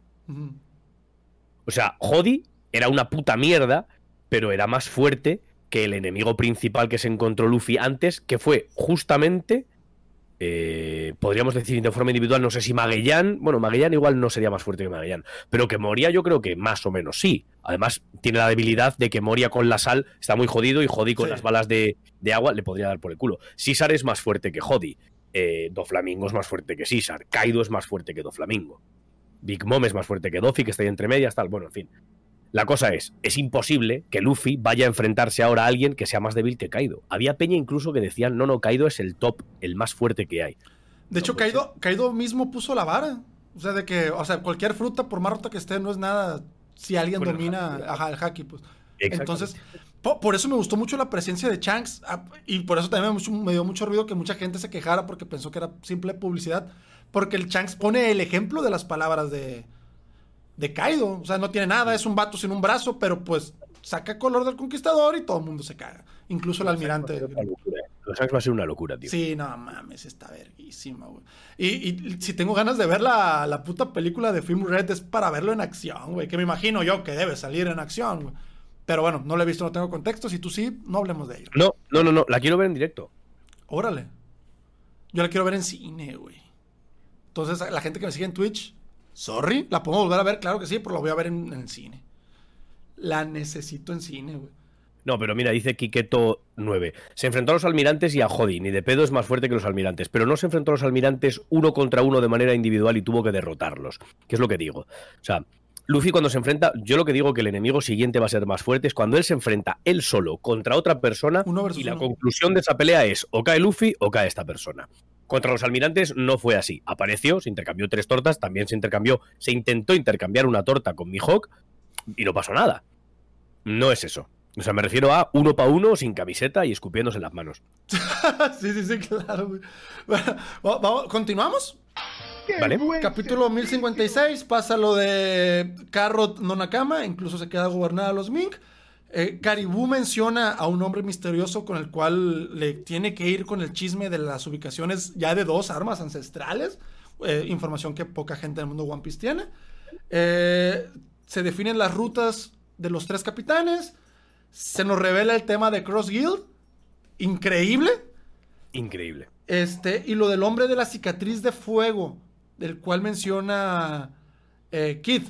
¿Algo que comentar con todo esto? Esas traducciones, ¿tú cómo lo has visto? ¿Cicatriz en forma de fuego o quemadura? Porque he visto esas traducciones y no sé muy bien por dónde tomarlo. A ver, lo que hablé un poco con Sangoro es que puede significar cualquiera de las cosas. O sea, puede significar un hombre con una cicatriz causada por el fuego, o un hombre con una cicatriz en forma de fuego, o un hombre así con una marca de fuego, pues. Algo, algo que tenga...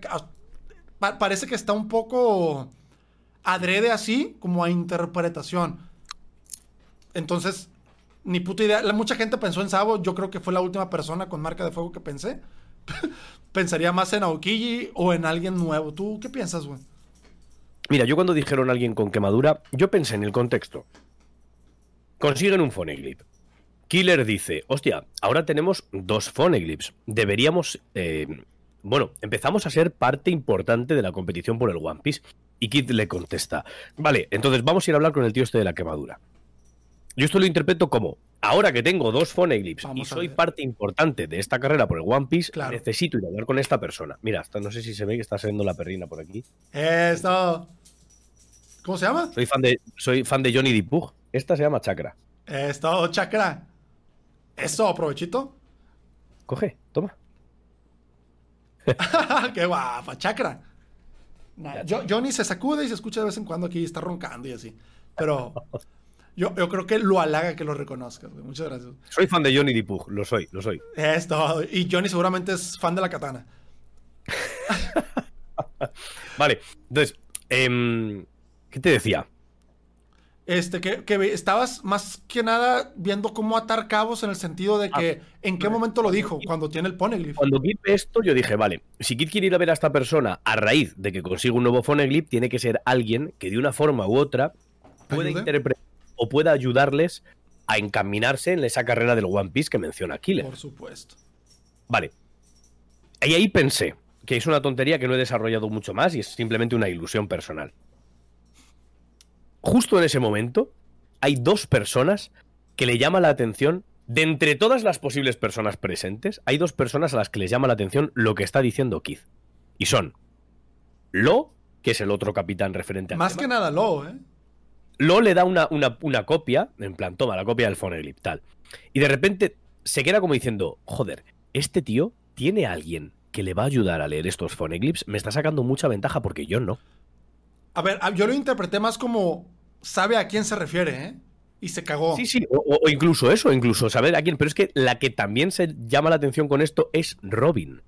Podría haberle llamado la atención a Chopper, que estaba por ahí haciendo el subnormal, como hace siempre, o podría haberle llamado la atención a cualquier otro personaje, pero le llama la atención concretamente a Robin. ¿Por qué? Yo lo interpreto así. Insisto, es mi opinión. Robin lo ve, y, o sea, lo escucha y dice, acaba de recibir un Phoneglyph y va a ir a enseñárselo a una persona que se supone que le va a ayudar. Entonces esa persona tiene que saber interpretar, conectar o llevar el Phoneglyph de la forma que sea. ¿Alguien de Ojara? Entonces, eh, ¿y si es alguien que ha sobrevivido a Ojara? Eso me encantaría, ¿eh? Esa alternativa Es me gusta mucho. Yo dije, ¿y si es alguien que por la destrucción de Ojara tiene una cicatriz enorme a causa de la quemadura de Ojara, pero que aún así sobrevivió? Y que de alguna forma u otra Keith y esta gente han tenido contacto con esta persona y les puede ayudar. Esa paja mental me encanta porque también sabemos que los libros estaban a salvo bajo el agua. Entonces, me encantaría que de pronto saliera algún personaje, algún sobreviviente, que se haya encargado de pues, salvar lo que alcanzaron a salvar y que precisamente haya sido esa persona, ¿eh? Me gusta, me gusta mucho. Este, incluso me gusta más pensar, o sea, en vez de Sabo, este, que sea Dragon, güey. Y que su marca represente algo, su marca en la cara, ¿Qué, no sé. qué- qué tiene, qué tiene Sabo con los Phoneglyph? O sea, ¿qué punto de conexión tendría Sabo? Los revolucionarios, nada más. Yo lo, lo único que puedo relacionarlo es los revolucionarios. Los revolucionarios tienen que saber tema de, de que el gobierno mundial está en contra de, de los poneglyphs por algo. Son Mm, cosas. Que- Algo de información tienen que tener. O Sí, sea, claro. alguien que sepa leer los phoneglyphs o algún tipo de escrito o algún tipo de información de algún tipo tienen que tener. ¿Por qué? Porque si no, los revolucionarios no estarían haciendo lo que están haciendo contra el gobierno. Sí, que tener una verdad sobre la que solaparse y decir, sois unos hijos de puta y os vamos a reventar. Saben cositas. Como dicen por aquí por el chat, exactamente. Sí, sabe cosita. Y aparte también ya nos metió el tema Big Mom de los de la raza de los tres ojos. No hemos, yo, bueno, no recuerdo.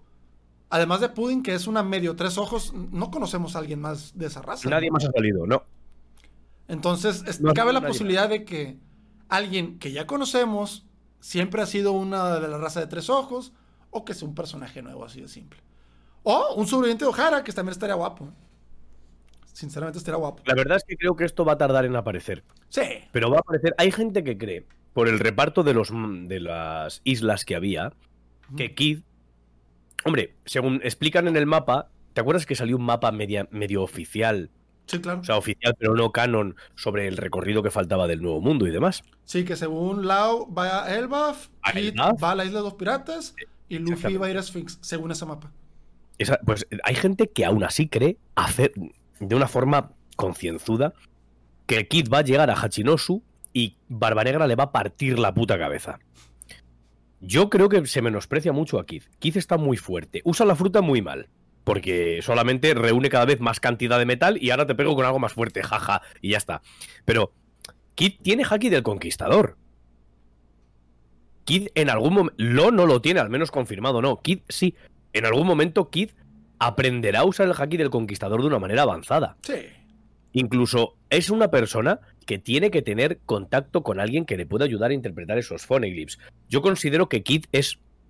Aparte de porque Lo ya no quiere ser el rey de los piratas, que lo dice en, en, en, en Guano, dice ahora mi interés es saber qué pasó ese fatídico destino de los Di. Conocer la historia de, ajá, del clan. Quiero de saber la historia. Pero Kid sigue queriendo ser el rey de los piratas. Entonces, yo veo a Kid un serio. mm, No está a la altura de Luffy. Yo creo que Luffy le pega cuatro hostias a, a Kid y lo deja gilipollas. Sí, Pero- sí.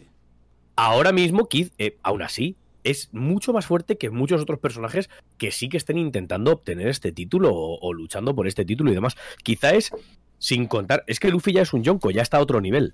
Entonces podríamos catalogar de esos aspirantes a como que Kid posiblemente sea el más fuerte. Posiblemente. No, no más que Kurohige, no más que otros No, no, no, no, obviando el nivel Yonko. no sean Yonkos, sí, claro. nivel Algún comandante incluso y tal, pero ¿quién, quién sabe? Sí, ah, también está la- el, el sueño guajiro, que ojalá también estoy esperando el momento en el que por fin, espero, salga Scopper Gavan y se refieran a ese man. ¿Tú crees que va a salir a este punto de la historia? Que esté, no sé, en Lodestar o en algún puto punto de la recta final de One Piece. Tiene que, ¿no? A ver. Yo he visto. em, he visto ideas sobre el barco de Roger que tiene que estar en algún sitio. Sí, claro. Pues he visto ideas. Y el huevote del, del barco eh, Roger también. No recuerdo de quién. Pero igual que. em, ¿Cómo se llamaba el? Crocus se quedó en los Cabos Gemelos con. Con Laboon. He visto ideas muy chulas de que en la última isla visible, posible, que es Lodestar, está Scooper Yavan con el oro Jackson y la criatura que había en el huevo. Y son como esa especie Urano. de última. Puede ser Urano. Entonces, eh, no lo sé, la verdad es que a mí sí que me gustaría que apareciera, porque es, es un personaje que, mira, el anime sabe cosas. Sí. El anime sabe cosas y todos lo sabemos. Y le han dado mucha importancia a Scooper Yavan, por en- no tendrían por qué, simplemente podrían decir, pues mira, Un miembro eh, más de Roger que... Claro, Roger, eh, Rayleigh y, y Shanks, Buggy y Oden. Mira cómo se sacaban la polla, qué bien, tal. Pero no, te metieron a Scooper y Yavan. E insistieron en Scooper y Yavan. Le dieron un capítulo a Scooper y Yavan por ahí por la ciudad, con Roger, con. con o sea, con Roger, con Shanks, con Buggy, con Oden y tal. No lo sé, tío. A mí sí que me gustaría que apareciera. No sé hasta qué punto. A lo mejor quizás es él la persona con la cicatriz de la quemadura. Ojalá. Porque pues claramente debería de saber cositas, ¿no? Y pues bueno, yo siento que esa tripulación de viejitos de alguna forma u otra está empujando a las nuevas generaciones a pues a lograr lo que su capitán no pudo por llegar tiempo antes. Entonces, sí, no, no veo nada descabellado que sea Scooper Gavan, ¿eh? Y que esté ayudando a las nuevas generaciones precisamente a descifrar todo el tema de, del siglo vacío, encontrar Tale y todas esas madres. Pero bueno, capítulo 1057. Este, se confirma Yamato Nakamant. O sea, Ya- Yamato no se va. Una F para la Nakama que se tatuó a, a Yamato junto al resto de Nakamas. Momo se despide. Este, Luffy le deja su bandera enorme pirata, la nueva bandera de Plutón, seguramente. Este, y se queda, se queda sobreentendido que la misión de Yamato va a ser entrenar a Momo, ya sea a, con- a dominar su color del conquistador, que posiblemente va a tener, y su forma dragón, ¿no? Que conoce gracias a su padre. A su padre, exactamente. Este, y yo creo que todo el mundo estamos voladísimos con la idea de que lleguen piratas randoms y de pronto vean la bandera de los Mugiwaras y salgan corriendo porque es un territorio del Yonko. Sería increíble. ¿eh? No mames, estaría verguísima. Mínimo en mini tiene- historia o algo, ¿no? Luffy ya tiene tres, tres territorios, ¿eh? ¿Sí? Más los Guano. que son aliados, pero no pueden hacerlo público, ¿no? Como Arabasta, como Desrosa. Territorios como tal son Guano, Whole Cake y Amazon Lily. Así es. ¿Y la isla de Yojin no lo, no lo consideraríamos? La isla Gyojin. Digo, porque se supone que era de Big Mom. Ah, sí, sí, sí. No, Y no, Luffy he lo quemó todo. No, no, no, la isla, la isla- no, no me equivoco yo. No es Whole Cake, es la isla Gyojin. Me equivoco yo. Sí, sí, sí, sí. Sí, es cierto, dijiste Whole Cake hasta ahorita. hasta ahorita. Decía, decía Whole Cake porque es que la isla Gyojin antes era de Big Mom, nada, que la cerveza. Sí, sí, sí, normal. Pero no, verguísima. ¿Algo que comentar aquí? Yo creo que no hay mucho que comentar más que el tema... ¿Qué capítulo has dicho? El 1057, que es eso, pues cuando Yamato dice Pero que ¿cómo no se va a ir nada, que se va a quedar. Luffy le deja en cargo la mano de tanto de Wano como de Momo para que se hagan fuertes. Y básicamente Luffy en ese capítulo declara que va a volver a Wano. Para los que se quieran subir. Yo em, tengo que decir que siempre fui del Team Carrot, pero es que además era de un team obvio de Yamato tiene que quedarse en Guano porque una vez se arregle todo esto no va a haber alguien lo suficientemente fuerte. Así. Ahí están las reviews que lo he dicho mil veces. Yamato se va a quedar a entrenar a Momo, a explicarle cómo cuando se hizo adulto dije, Yamato le tiene que enseñar a Momo cómo usar la, Ser dragón. La forma dragón. De hecho, imagínate esta paja. Momo en forma híbrida usando un Oden Nitoryu. Sí, claro, ¿no? Y, y están los vainas para enseñarles el Loden y todo. ¿vale? Eso va a pasar. Sí, uf. sí, sí, sí. O sea, es Eso. un Kaido rosa, sin barba, con dos katanas. Y, y en vez de Edma, pues hay una espada maldita por ahí que puede ser bastante bien el suplente por mientras. La- para regresar, ¿no? La Nidai Kitetsu. La sí, Nidai la que tenía Luffy al principio. Eso, esa katana se ha quedado en Wano. Entonces yo creo que eh, luego llega un punto, cuando aterrizan Onigashima, y Yamato se reúne con los Mugiwaras, les dice, oye, que me voy a unir con vosotros. Ajá. Yo ya decía, mira, ya es Nakama seguro, o sea, es que no queda de otra. Y se dedica durante cinco capítulos a cada vez que aparece, o sea, parece que está hablando con no sé quién y de repente mira a cámara y dice, voy a ser Nakama. es que le faltaba eso. Y ya me lo llegué a creer tanto que de repente cuando pega el giro este Oda dije, ¿por qué has hecho esto? O sea, ¿por qué te has empeñado en super convencernos de que sí para luego decir, no, perro, A ver. te troleé?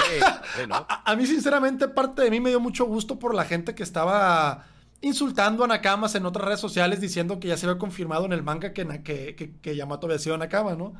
De que el manga me lo confirmó y pura verga. Y, y estaba también el meme de que hasta que diga el Capi Yo estaba dentro de ese meme completamente. El comentario de Jimbe. Hay una foto buenísima, que es un Jimbe en realismo, dibujado así sentado, sin la parte de arriba del kimono, así. Y pone, pone, no digas mamadas, Yamato, vamos a preguntarle al Sencho. Sí, sí, sí, sí. Sí, tal cual, güey, porque también... Era increíble. Cuando se presenta el resto de muy guaras, ¿no? Que dice Yamato, digo, que dice Jimbe, pues habrá que ver lo que dice Luffy. Bueno, a ver qué dice Luffy. Sí, sí, sí, a ver, a ver qué dice Luffy. no, a, mí se me hizo verguísima. A ver, yo, yo no terminaba de ver ni a Yamato ni a Carrot subiéndose porque, bueno, ahí, ahí estaba Jimbe. Jimbe se unió oficialmente ya ahí en, en Guano. Pero, a ver, sí, sí, sí fue troleito, güey, la neta. Este, también me están comentando, me están recordando aquí en el chat. ¿Tú crees que llegue a más el tema de Bartolomeo quemando las banderas del Yonko Chanks? me gustaría, ¿eh? Mira que Bartolomeo es un personaje que me gusta, pero Shanks tiene razón en lo que está diciendo. Dice, claro. Yo, si dejo pasar esta ofensa, ¿cómo me deja eso a mí a nivel público? Que cualquiera puede venir a mis territorios a hacerse el gilipollas y el gracioso. Da igual. Aunque esté colocando la bandera de Luffy como si la bandera de cualquiera. Tengo que ir, pisarle el cuello y decirle, ahora soy tu papi.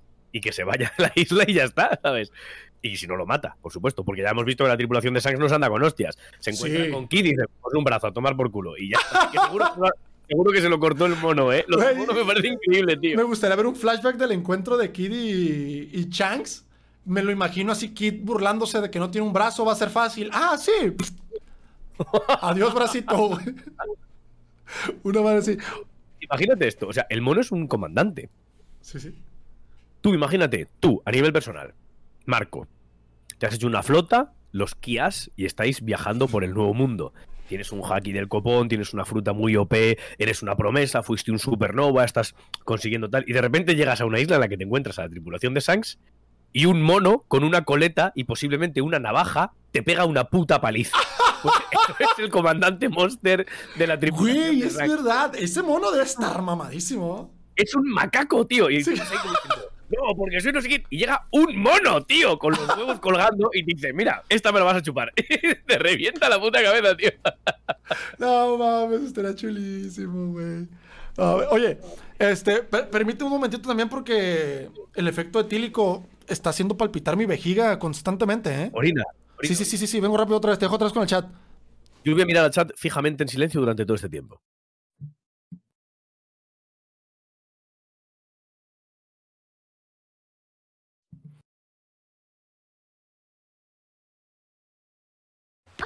Aquí estamos.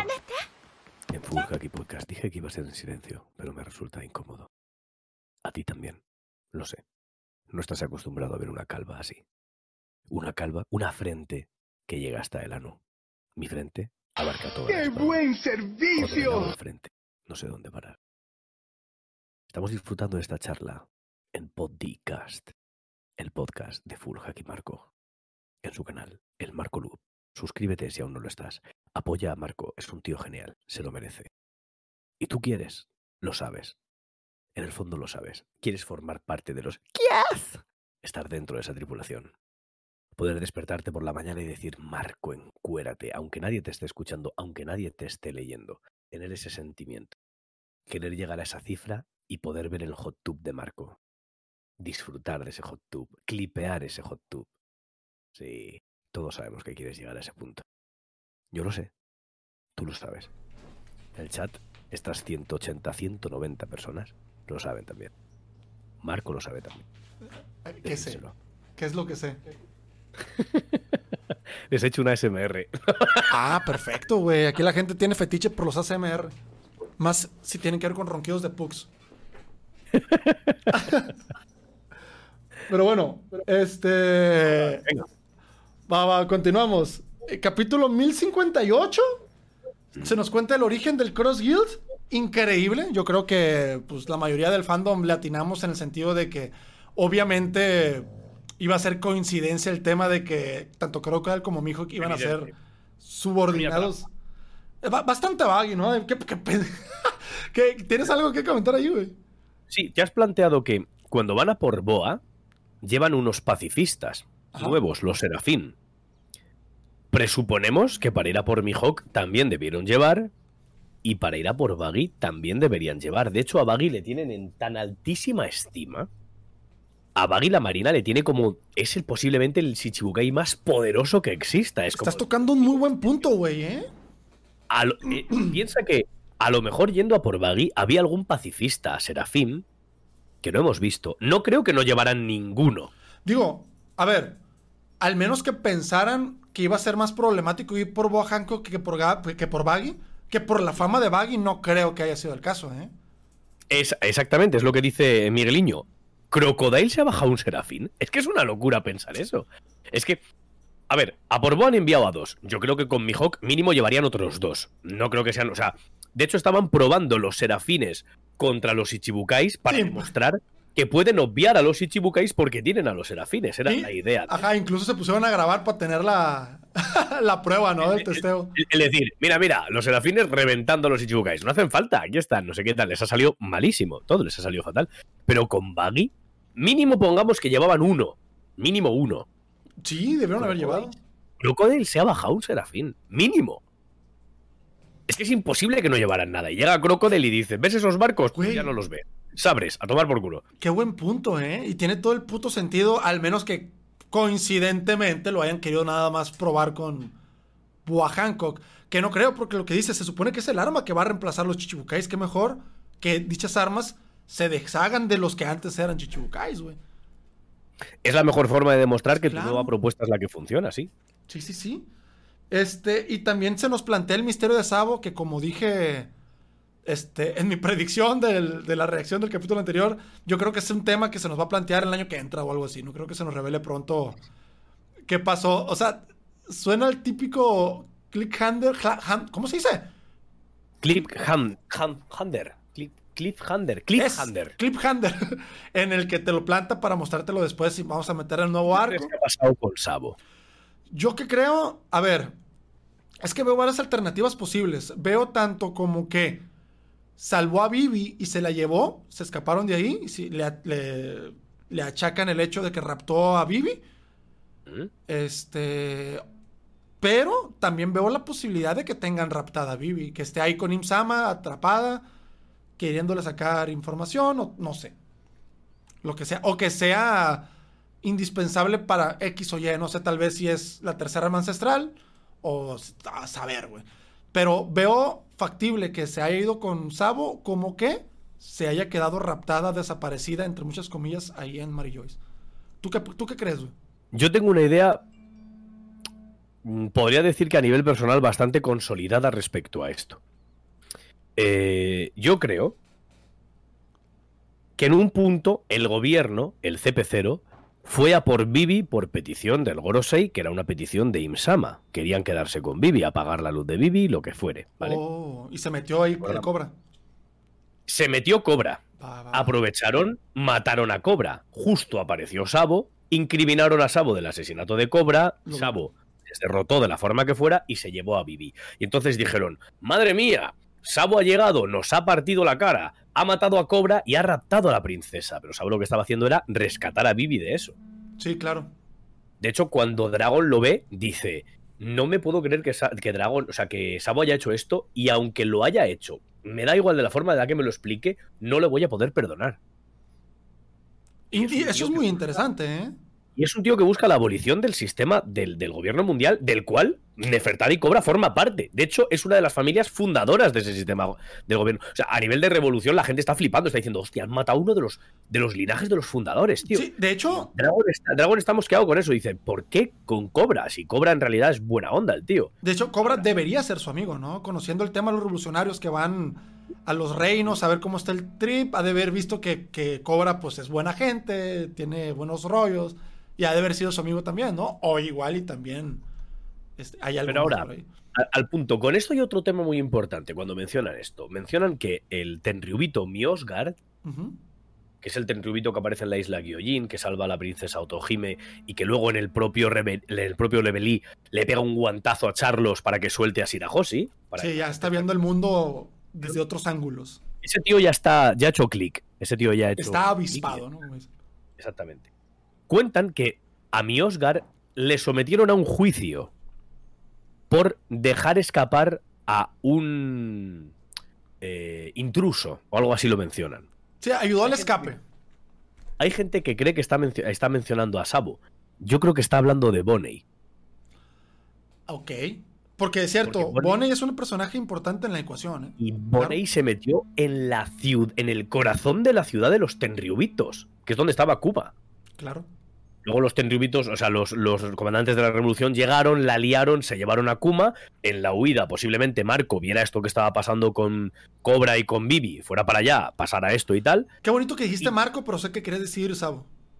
Ah, Sabo, perdón. Sí, sí, sí, no, no te preocupes.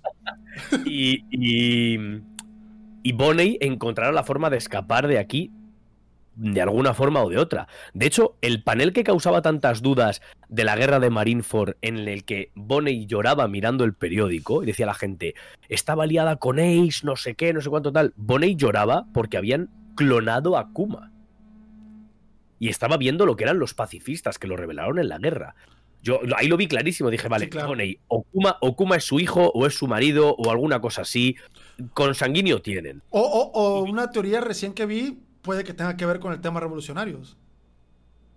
Ella, Pues, a ver, no no, no, no lo descarto para nada. O sea, tiene algo que ver con Kuma. Pues. Mm, Dicen, y Bonnie no estaba con los revolucionarios en Camavaca. Claro, es que Bonnie escapó por ayuda de Miosgar. Y a Miosgar lo juzgaron en un consejo con los soldados de Dios o no sé qué historias y tal, y por lo visto quedó como un poco ahí la cosa. Nuevos personajes, ¿eh? Los caballeros divinos, caballeros de Dios. caballeros divinos estos.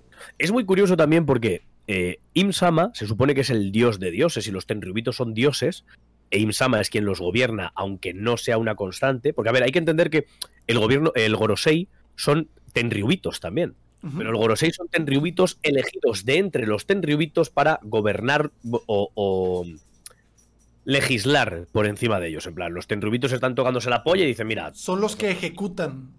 sois los que vais a mandar y el resto estamos aquí chill porque es un interés común y ya está.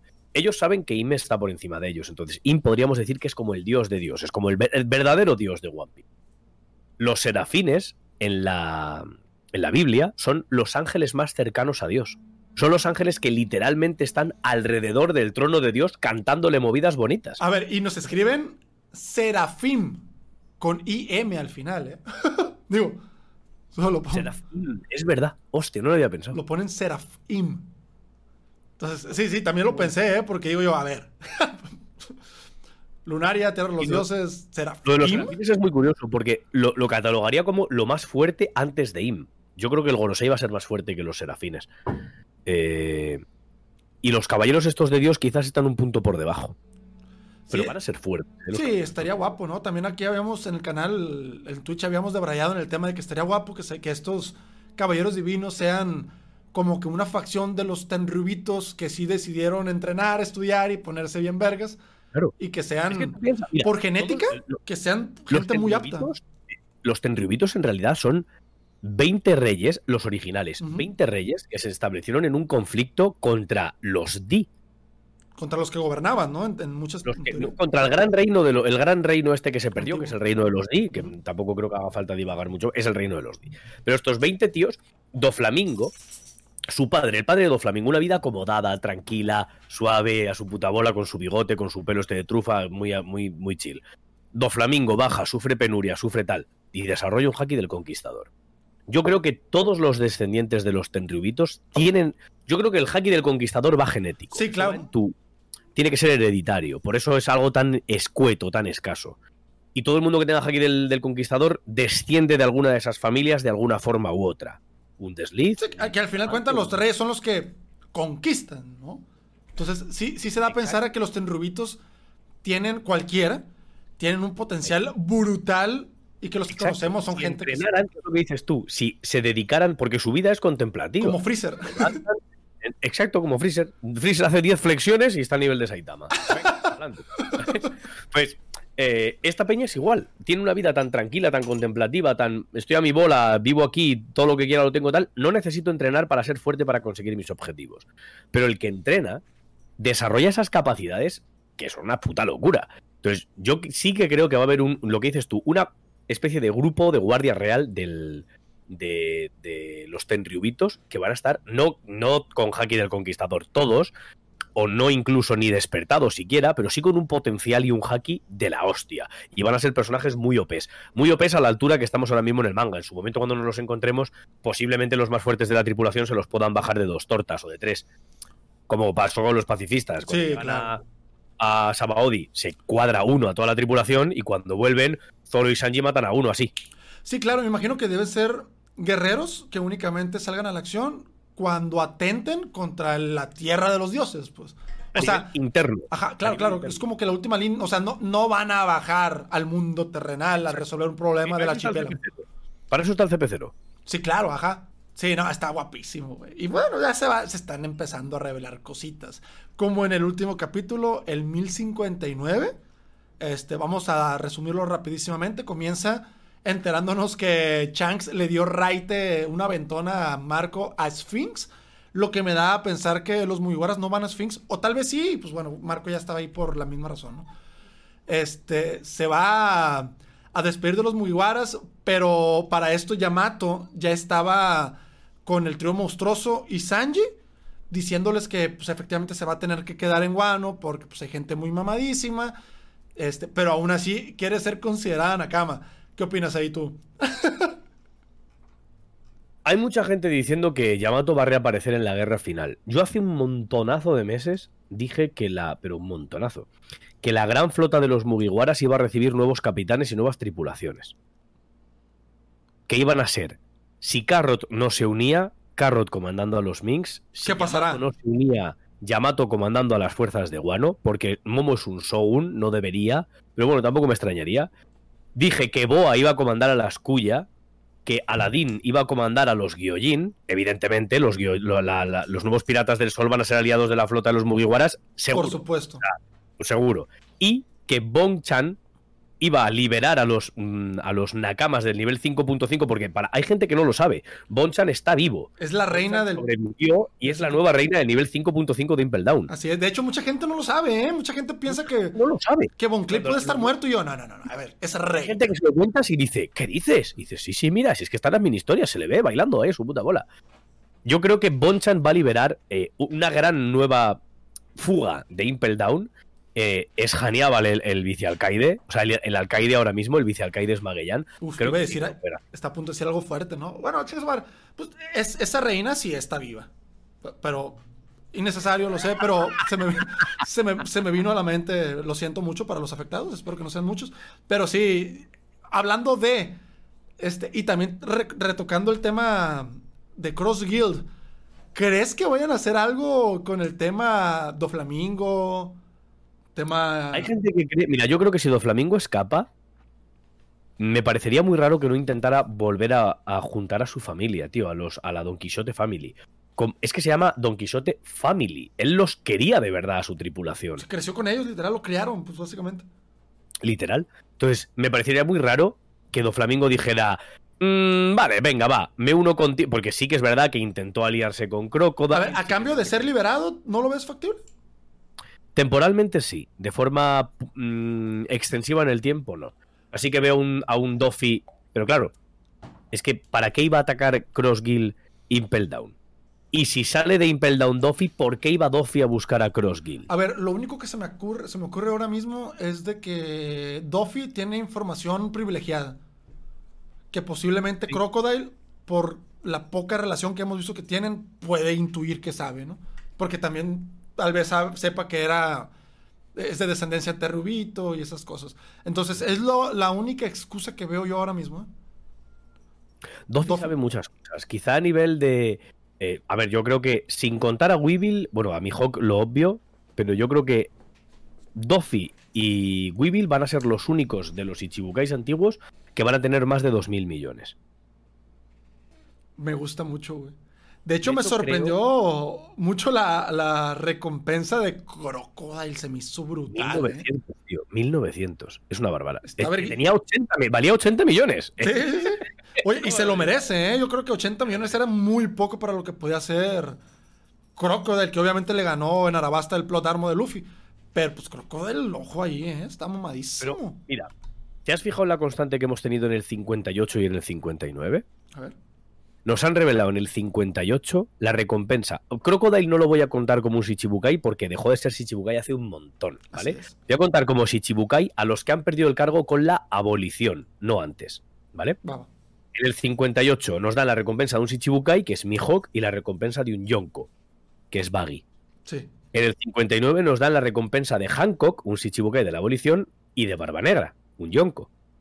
Yo creo que en el 60 a mí me gustaría, me parece muy raro que aumenten la recompensa de Shanks. ¿Por qué? Porque no creo que eh, aumentar la recompensa a un Yonko 100, 200 o 300 millones sea relevante. Y apenas se va a mover, ¿no? Como que parece que apenas claro, A Barba Negra se le han subido 1.900 millones. No, 1.700 millones. 1.700 casi millones. 4.000 millones, ¿eh? Es una locura. Eso está muy bien.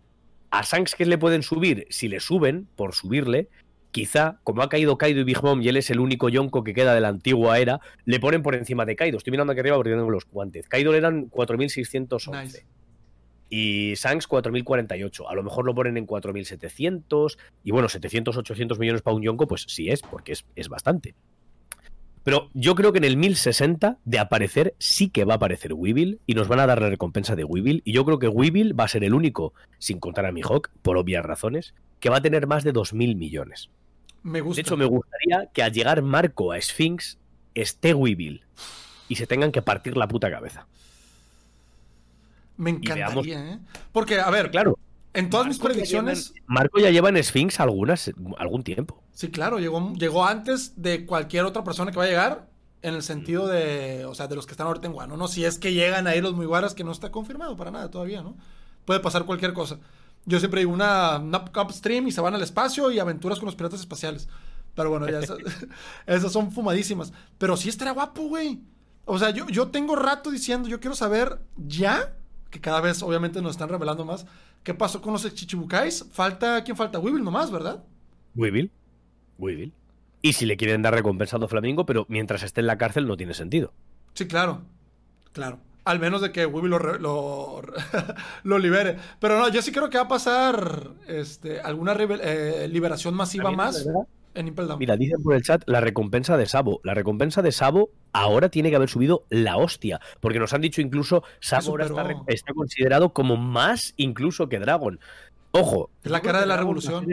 El primer personaje con 6.000 millones. Porque Roger tiene 5.564 millones 800.000 berries. Sí, tiene que ser más. Dragon tiene que ser más porque es el criminal más buscado de la historia. Entonces tiene que tener más recompensa que nadie hasta la fecha. La recompensa más alta es de Dragon, punto. Y él no se anda con mamadas de que ah, piratería, no, a la verga, directo al gobierno. Exactamente, no voy a ir aquí a, a, beber, no, no, voy a ir a joderte las bases y a, a partirte la puta cabeza. Entonces, no creo que Sabo tenga una recompensa más grande que Dragon, pero sí que creo que Sabo va a ser muy importante a nivel social como Luffy. Luffy ahora mismo tiene 3.000 millones, no es la puta locura, pero a nivel social está sacudiendo el mundo porque es el tío que ha empezado a tumbar yoncos, ha empezado a conseguir una plaza, no sé qué, no sé cuánto tal. Casual Entonces, el tumba yoncos. Creo que, que Sabo va a ser una cosa así. Yo creo que Sabo tenía 500 millones o una cosa así, ¿no? Una puta mierda tenía Sabo. Sí, sí, sí. Voy a buscarlo. Recompensa Sabo. Sí, ahora mismo que la gente tiene la cara de la revolución más eh, con Sabo que con. ¿Cuánto, perdón?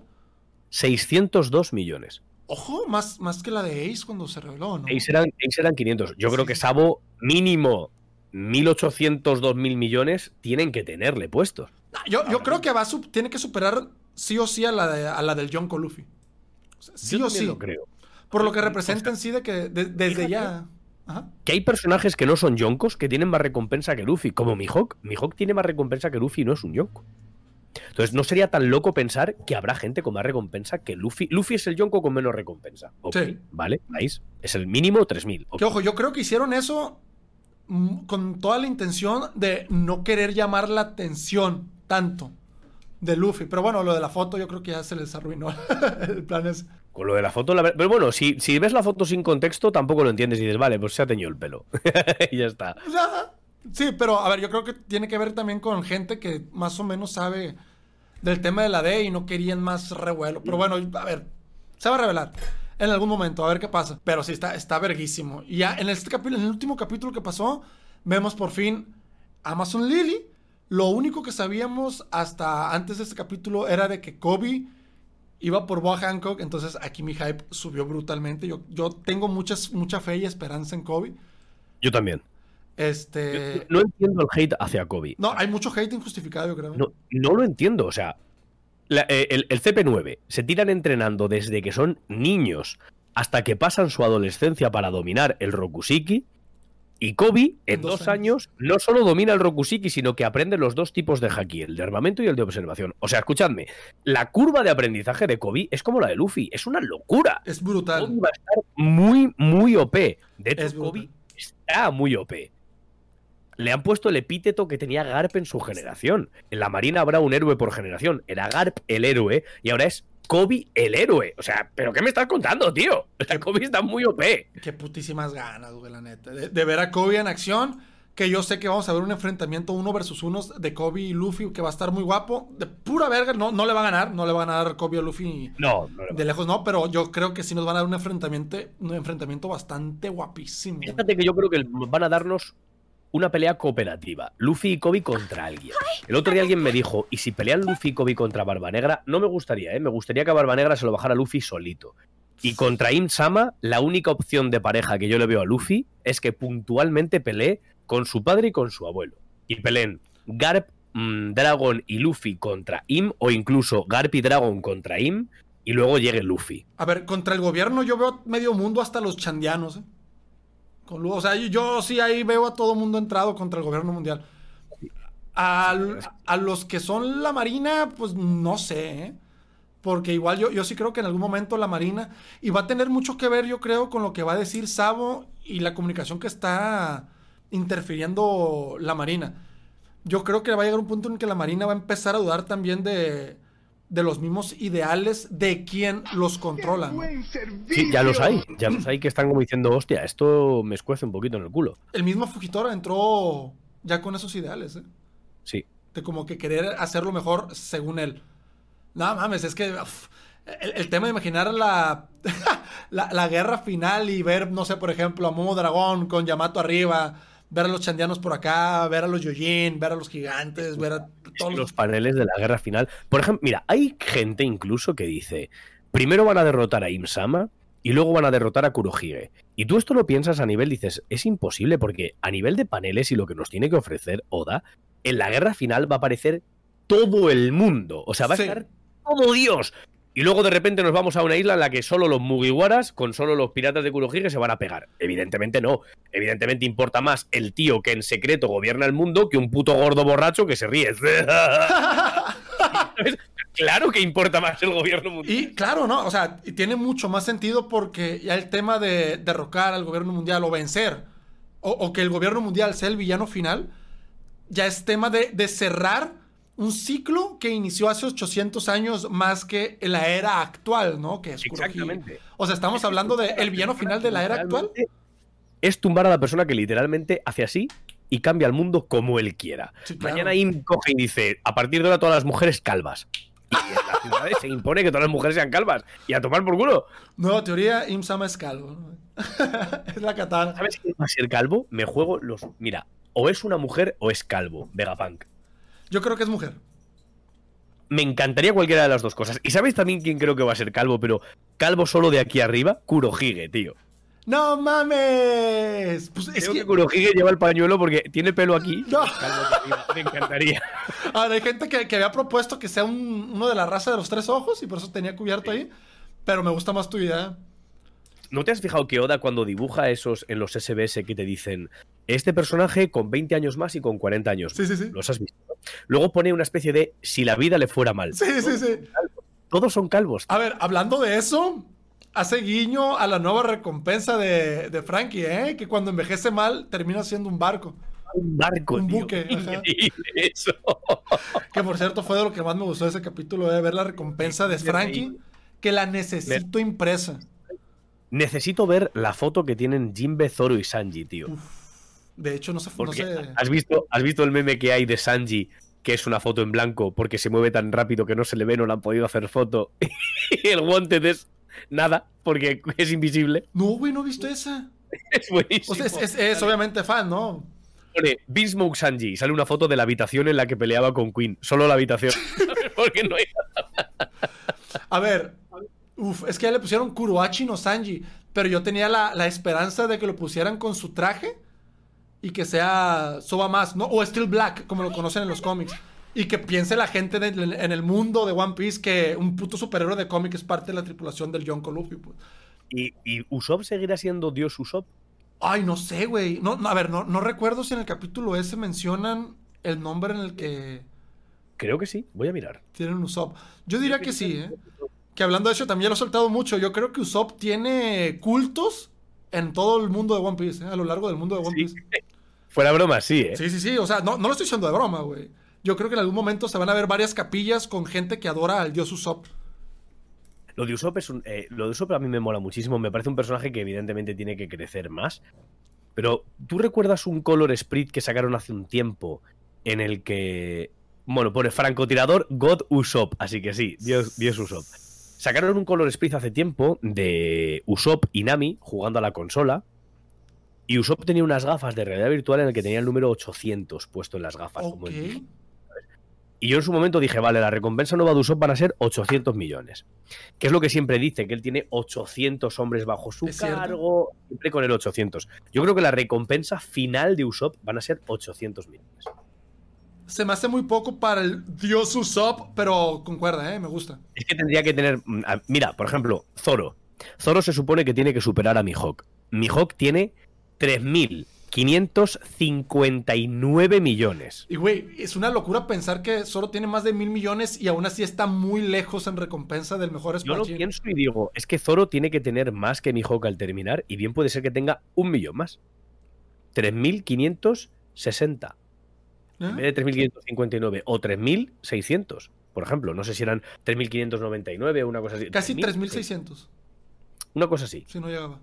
Eh, estaría muy OP. Pero es que, ¿sabes qué pasa? Que actualmente solo hemos visto las recompensas de los Yonkos con altas, con Kaido y Marco, que está bien alto también, pero nos faltan todos los de Shanks. Y los de Shanks quizás sí están más altos. Quiero decir, King era la recompensa más alta y valía 1490. Cuando Luffy vale 1500, le designan como el quinto emperador. Eso quiere decir como que Luffy traspasó cierto nivel con respecto a los demás que dijeron, hostia, a partir de aquí este tío ya es tal. Pero no solo por la recompensa, ¿no? También porque Bartolomeo escupió a los periodistas que tenía tierras, que tenía 5.600, una flota enorme de 5.600 personas, etcétera, ¿no? Entonces yo creo que también tiene suma. Pero tú cómo crees que van a ser las recompensas de la tripulación de Sang? ¿De quién? ¿De Shanks? Sí. Yo creo que... ¿Cuál, cuál, cuál es la de Shanks actualmente? Shanks, 4.048.900.000 berries. Ok, 4.000 millones. Yo creo que la de Beckman va a estar bastante... ¡Uy! Cerca. Pues es que ya estamos hablando de que el mismo mijo que está muy cerca de Shanks, ¿eh? Pero fíjate, Kurohige son 3.996. Yo creo que los comandantes de Shanks no tienen que pasar a Kurohige. Entonces, Yo creo que mínimo Beckman sí debe estar bastante cerca, ¿eh? Porque también se ha, fanfa- se ha así. se ha dicho mucho de que esa tripulación es muy nivelada. Es decir, yo creo que, no sé, Sí, que no es cinco... como la tripulación de Lo, que es Lo y ya está. Sí, sí, sí, o, o como un Yonko normal de que tipo tiene a sus tres comandantes de Yonko e intuimos que esos tres son los más fuertes después de, de Shanks. Yo pienso que es Shanks y sus ocho cabrones están mamadísimos, pues. Sí, yo creo que todos de más de comandante. 2.000 millones tienen que tener entre 2.000 y 3.000. Y quizá Beckman, Yasop y Lucky Rock, que son los tres como más tal, Más de 3 mil millones. 3.000 y pico. Sí, Sí, sí, sí. sí. Sí, me No, gusta. no sé si más, no sé si más que Mihawk, pero entre Luffy y Mihawk, más o menos. Va. A Beckman sí me gustaría que tuviera más que Mihawk, fíjate. Es que Beckman, uy, tantas ganas que tengo de ver a toda la tripulación en, en acción, güey. Ay, Del Yonko perdona, de- Ma- Marco, perdona un momento. Eh, hay un chico que lleva escribiendo las dos horas de directo que el 3 de noviembre se ha anunciado Film Red en directo, eh, o sea, en México. Y el pobre no para de ponerlo y me está dando mucha angustia. Porque ¿En serio? veas, evidentemente. Se acaba de anunciar Film Red en México el 3 de noviembre. Así que, mm, chicos, ya se lo he dicho a Marco. ¡Ey! Noto yo. Muchísimas gracias, ¿eh? Noto yo. Te voy a hacer VIP más al rato. Muchísimas gracias. Una disculpa ahí. Lo siento, raza. Eh, me, me quedo. Es que estoy viendo el No, chat, no, estoy viendo la pantalla de la katana. Entonces, muchísimas gracias, gente, No. por estar aquí al tanto en el chat, por andar comentando, etcétera. Muchísimas gracias. Yo veo después el, el, el- como que el resumido, bueno, el resubido, perdón, y veo el chat lo que pusieron la gente, ¿no? Luego los voy a leer, muchísimas gracias. En toda LATAM, el 3 de noviembre, bueno, ya están avisados. En España hay fecha, ¿verdad? En España sale en noviembre también. ¿A poco? No yo sé pensé que en el- octubre, ¿eh? A mediados yo pensé que, que en octubre. No, mediados. no, no, es- sé que es en noviembre. Pero no sé exactamente cuándo. Ok, bueno, pues 3 de octubre, Latinoamérica, ya tenemos fecha. Este, voy a ir a verla al cine, no creo reaccionar en directo, pero estoy pensando en abrir directo desde el móvil y ponerla en mi cara nada más si algo le sirve. Bueno, ahí luego hago una encuesta a ver qué chingados hago. Pero bueno, epiquísimo lo que está pasando ahorita en One Piece, ¿eh? Cada vez nos revelan más información que de hecho yo pensé que en este último capítulo se iba a revelar la recompensa de Relic. ¿A cuánto le tiras la recompensa de Relic? Hablando de Eh, Era, pronosticar. era el momento perfecto para, para ponerla. Era el momento perfecto para ponerla, tío. Es decir, mm, Rayleigh, mano derecha al rey de los piratas. Es el que rey- ¿cuándo más, güey? Eh, pues mira, fíjate, teniendo en cuenta que Roger tenía 5.564 millones, 800.000 berries, yo creo que Rayleigh, que era el más alto, tenía que tener 4.000 y pico seguro. ¿Tú O sea, crees que Riley supera al que- Shanks? Yo creo que supera incluso a Big Mom. No sé si ha caído 4.600, pero los 4.300 de Big Mom los supera. Ok. Yo creo que sí, yo creo que rondará los 4.000. Entre 4200, 4500. Algo así, sí, sí.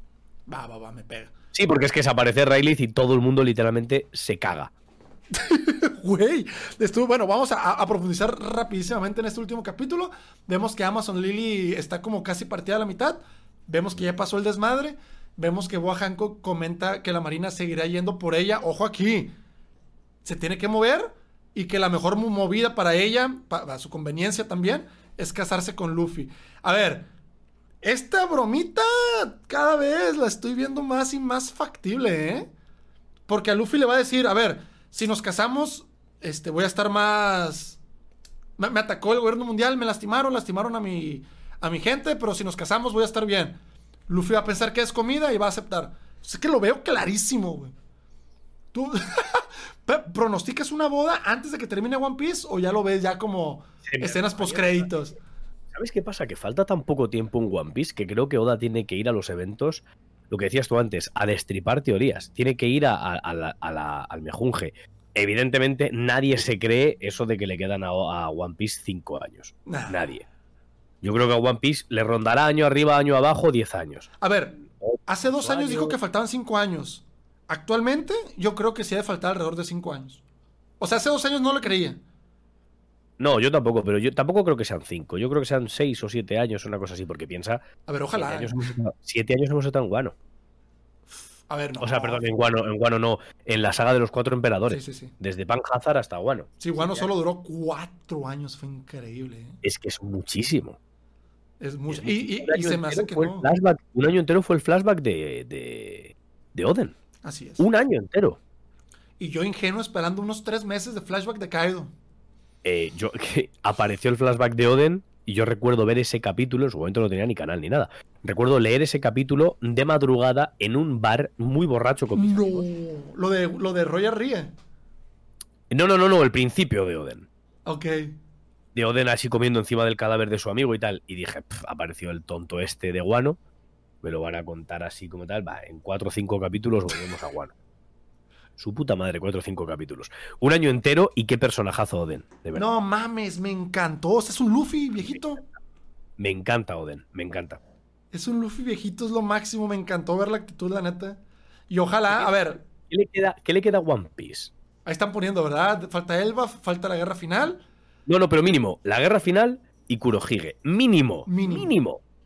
Y ya si le metemos algo un poquito de por medias, el BAF o la isla que sea, es que el BAF tiene que salir. Tío, Tiene que, si no, pues pobrecito él. mínimo. la guerra final va a durar lo que guano, cuatro años. ¿Tú Mínimo. crees? Yo creo que no, ¿eh? No, es que son mucha gente, tío. Y van a revelar, eh, hasta la guerra final no nos van a contar lo que son los D, o, o quizá justo antes. Si en el flashback del siglo vacío también, en teoría. Yo siempre he soñado con un Luffy llegando a Laugh Tale y que en Laugh Tale ya esté Barba Negra. Y que la pelea se dé ahí. Y nada, Y que que esté Barba Baggy ahí. Que Barba Negra diga, ya llegué. El otro día me dijeron, ¿y si a Laugh Tale llegan los cuatro yoncos a la vez? Uh. Barba Negra, Barba Negra porque llega, Luffy porque llega junto a Shanks y Baggy porque de rebote aparece ahí por lo que sea que Porque cayó sin querer, se tropezó y cayó en el One Piece. Justo. Y yo, yo soñaba húmedamente con Luffy llegando a Loud Tail y encontrándose a Barba Negra y diciéndole Barba Negra, he llegado antes que tú, soy el rey de los piratas. O sea, literal como, como la liga Pokémon. Que, que llegas y ahí está esperándote Red, El campeón. el campeón. Sí. Tú eres el campeón y llega el campeón y te dice, ahora nos vamos a pegar de hostias y el que salga de aquí es el campeón. Venga, vale. Sí, sí, sí. Me encantaría, ¿eh? estaría guapísimo. Pero después de lo de Boggy Yonko, ya espero que esa persona sea Boggy, sinceramente. Falta ver también qué, qué pedo con el tema del tesoro del Capitán John. Qué tema con el tema de los piratas espaciales, que igual mucha gente sigue pidiendo que por favor no haya extraterrestres en One Piece, porque No. Naruto, bla, bla, bla. A ver, está confirmado que hay vida extraterrestre fuera del mundo de One Piece. Pero no extraterrestres a nivel influyentes en la historia. ¿Tú crees? Es que hay mucho trauma con Naruto. Sí, yo creo que eh, los, los extraterrestres de, de Enel y demás historias, bueno, van a tener cierta importancia en su momento, pero no van a ser decisivos a nivel 100%. A ver, yo creo que sí, e incluso se van a manifestar, o es decir, los vamos a ver, e incluso va a tener mucho que ver con el flashback o lo que sepamos del siglo vacío y antes y después de. Yo sí creo que el tema de lo que se encontró en el allá arriba sí va a afectar. Incluso yo creo que Vegapunk es gente del espacio y que por eso está 500 años adelantado de su época y le, le adjudican mucho, muchas cosas de avances tecnológicos. Yo creo que todo eso tiene que ver por, por la misma ciencia que domina, Mm. Porque, no sé, por herencia de gente del espacio, o él mismo es tema del pirata espacial. Yo, yo sí le tengo harta fe a eso, ¿eh? Yo creo que sí que van a tener que aparecer, porque Oda ha esquivado la pregunta de Enel varias veces. Sí. Y Oda no, no mete a un personaje en una cosa así para tanto. Pero no consigo, o sea, lo, lo puedo ubicar en la guerra final. Bajando con los autómatas, revelando cosas de los D, del pasado, tal, no sé qué, tal, tal, tal. Pero no lo veo, hay gente que lo ve como un enemigo otra vez hacia Luffy. Es que, No, no, no, no. Más como complemento. Incluso igual y se, se une por alguna circunstancia. Luffy le tira un común. pedo a Enel al lado y lo derrite. Y ahora más que nunca, ¿eh? Ahora Que literal. ya, ya es tangible para Luffy, pues sí, claro. Pero bueno, este. Vemos el tema ese. Vamos. El seguimos con el capítulo 1059. Unas se- semanas antes, o sea, ya pasaron no solo una semana, pasaron semanas. Eh, y vemos el asedio al Amazon Lily. Y vemos a los Serafim, que termina con Im, de Im Sama. Este, y vemos, pues bueno, la silueta de una pequeña. ¿Qué, ponemos? Loli lunaria con forma de Boa Hancock chiquita, que tira también rayos láser de los ojos como pacifista tal cual.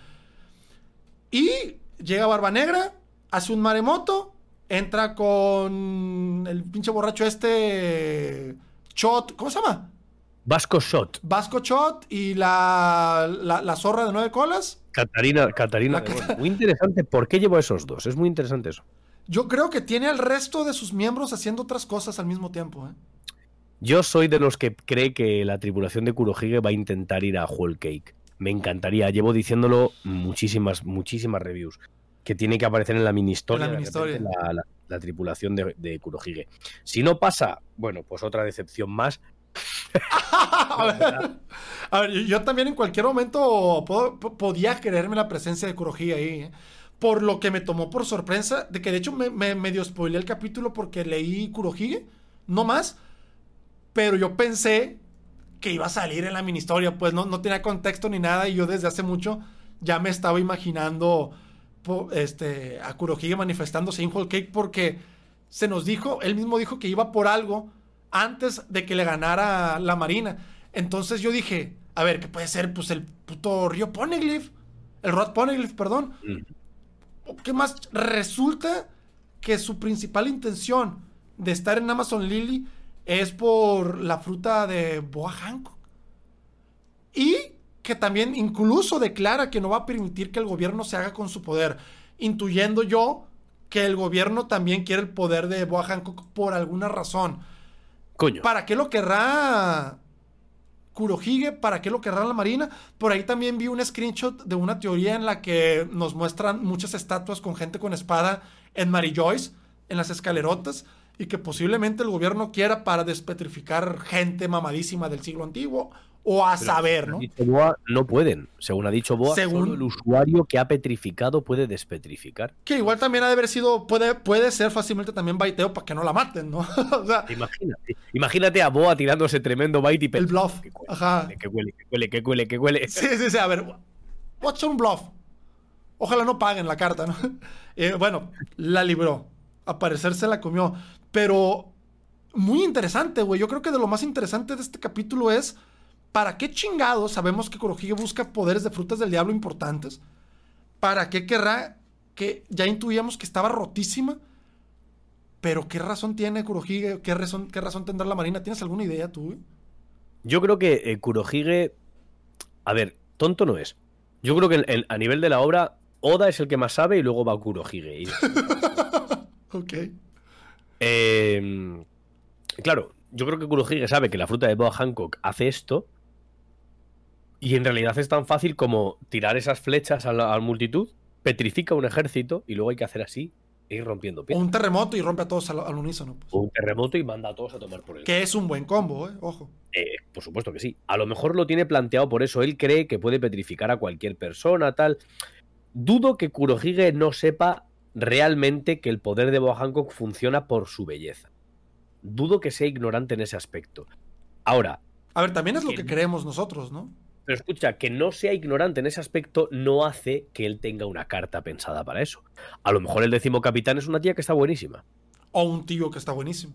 O un tío que está buenísimo. O sea, no sé, por ejemplo, que salga un tío como King. Le pega. ¿sí? Sale Cavendish haciendo. "Ah". Simón. Petrificados. Pero bueno, ah, Cavendish no tiene fruta, no es una locura. ojo. Ojo ahí, cuidado. Pero bueno, sí, bastante misterioso. Yo creo que, bueno, en la reacción lo dije también, yo creo que ese va a ser un tema en el cual la comunidad va a hacer bastante ruido. Yo creo que mucha gente va a ver, va a hacer muchas teorías al respecto, lo cual sigo creyendo. Al rato igual y me aviento algunas que, que haya sacado la comunidad. No sé si tú ya has sacado algo al respecto. ¿Y quieras dar alguna preview spam? Sobre, Sobre el tema del último capítulo. A ver, yo hice la review comentando que. Hubo un tío que me puso en los comentarios. ¿Y si la fruta lo que hace es maximizar la sensación que te transmite esa persona? Es O sea, el asco también aplica. Claro, me decían, me decían, si, si Boa eh, está muy cachonda y tú la ves y dices, uff, qué cachonda, pum, me hago de piedra. A lo mejor ves a Kurohige y dices, uff, qué asco, y te conviertes. y dije, hombre, O- ojo, igual también y el despertar no necesita de eso, ¿eh? Creo que Boa tiene la fruta despertada, porque ella puede convertir en piedra cosas inanimadas. Mm, Entonces, su fruta hay que saber, hay que entender que se llama enamorar, enamorar. Y su poder básico sería el corazón que hace así, que le lanza a Luffy, que no le hace nada. A ver, el mismo nombre de la, fru- de, de la fruta descartaría el tema del asco asco, ¿no? Es que pone, se dice que podría funcionar con alguna que otra emoción, pero ¿quién dice eso? Tu primo que ha puesto un tweet y se ha emocionado. El mismo O sea, que dijo que Kurohige no podía tener ni un tipo de haki, yo creo. o sea. Exactamente. O sea, es que es- son cosas que- no, hay que, hay que tirar de datos. Hombre, teorizar está muy bien, fliparse también está muy bien, pero tampoco podemos mm, asimilar como algo real y como algo sólido una flipada. Sí, claro. Nadie ha confirmado que la fruta de boa funcione con distintas emociones. No, lo que sabemos es que si te pone cachondo te conviertes en piedra. Punto. Sí, claro. Es una mujer que aparece y convierte hasta en mínimo bisexuales a las mujeres, porque aparece y todo el mundo dice, hostia. A ver. Está como el, el- el ejemplo que acabo de decir, güey, lo de Kurohige no puede, no puede usar ni un tipo de haki y por eso quiere poseer más de una fruta del diablo. A ver, esas son, como dices tú, flipadas de la comunidad y hay muchos comentarios de que, Marco, no comentaste que Kurohige puede usar col- este color del armamento y yo, güey, ¿y qué tiene que ver eso con que quiera la puta fruta, la mero mero? O, o mer- mer- mera mera, perdón. Mero mero, perdón. Kurohige ahora es lo último que sabemos de él. Entre Rosa está cazando usuarios para fortalecer a su tripulación. Exactamente. O sea, Kurohige la fruta no la quiere para él. Kurohige la fruta En la quiere teoría. para sus, sus En teoría, claro, por supuesto. Para sus Nakama. Para conseguir reforzar a sus Nakama, pero él no es tonto. Fuerza militar.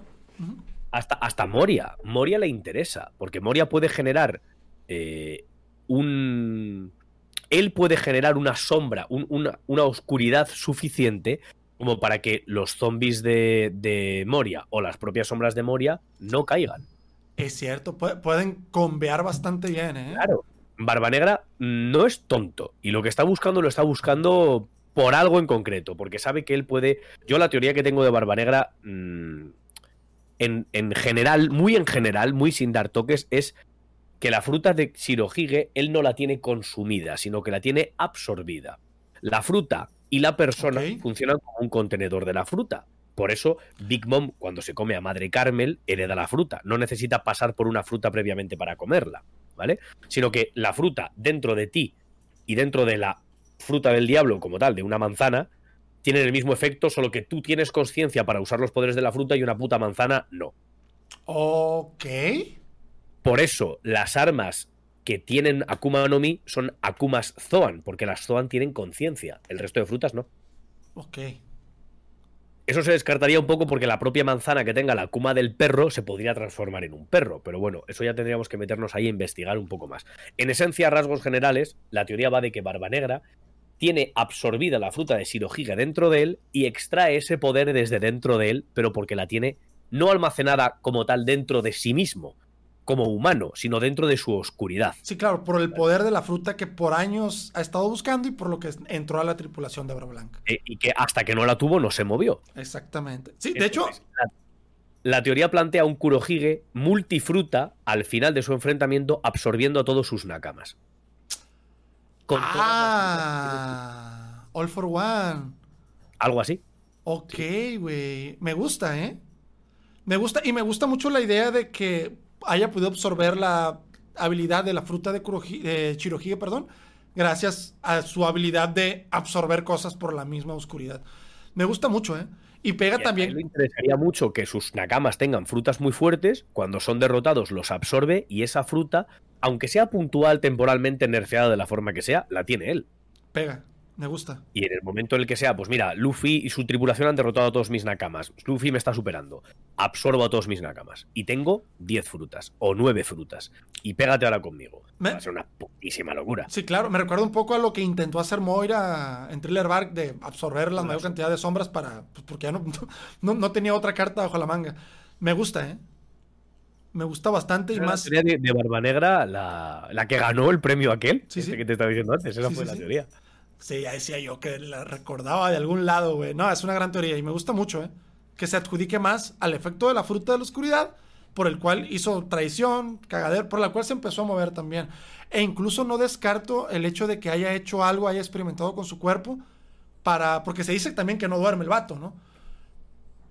Y, y que haya hecho eso precisamente para no dormir, para vivir el doble que una persona normal, porque quiere esa fruta, para no perderse ni un momento. Entonces yo creo que to- todo, to- cada paso que ha dado Kurohige, an- incluso antes de entrar con Barba Blanca, ha estado medido. Incluso el hecho de que de- no tenía recompensa. Es Incluso... que, qué cabrón. Tenía un cartel de recompensa con cero beris. O sea, tenía un cartel de recompensa por estar en la tripulación de Barba, de Barba Blanca, pero como no había hecho nada, le ponían cero beris. pasó completamente desapercibido, incluso más que Chopper. Ya tenéis. O sea, si el meme de Chopper nos da risa, imagínense a- si hubiéramos visto la historia de, de Barba Blanca y Marshall D. Teach y su puta madre. Pero bueno, verguísima. Este, ya para terminar, continuamos rápidamente, más bien, cerramos esto con el tema. Bueno, ya hablamos un poco, ¿no? Del tema de los Serafim, cómo cubre el ataque con el color del armamento, la, la cosa se pone seria, usa la habilidad de Black Hole. Este, Hole. eh, Boa Hancock petrifica a todo mundo y vemos a Kurohige pues aplicar la del viernes de ahorcar rucas. Casualmente el manga se filtra los viernes, algo sabrá Kurohige ahí. Vemos que está contra las cuerdas, incluso, bueno, este, Boa Hancock le plantea el hecho, a ver, libérame, váyanse y regreso a todas a la, a la normalidad. Kurohige no le cree ni vergas, dice, ok, en cuanto te libere vas a usar tus poderes y vamos a, a, a valer verga a todos suelta el bombazo de que el héroe de la Marina Kobe le ayudó en Rocky Port. Eso es increíble. Eh, es un datazo, güey. Y que pues, gracias a Kobe pudo derrotar a un ex miembro. Este. ¿Cómo se llamaba el ex miembro? Wang Zi se llamaba. Wang Shi, correcto. Un ex miembro de los Rocks. Para que, por consecuencia, logre ser el jefe de la isla de los piratas. O sea, aquí como no queriendo la cosa, se nos sigue revelando cositas tanto de Rox, tanto del héroe de la marina. ¿Habrá unido fuerzas con Kurohige? O más bien. ¿Sabes quién más estuvo en el incidente de Rocky Port? ¿Le Trafalgar D. Lau? Lo. Lo te lo presentan como la mente maestra detrás del incidente de Rookie Port. Lo que da mucha gente. En el manga lo presentan así. Claro, y el fandom ahorita está loquísimo de que Lao tendrá algo que ver con Kurohige, ¿Saldrá como o que. Con la Marina. O con la Marina. Es que a lo mejor las teorías de Lo en Sword no son tan locas. No, por el simple hecho de corazón, pues.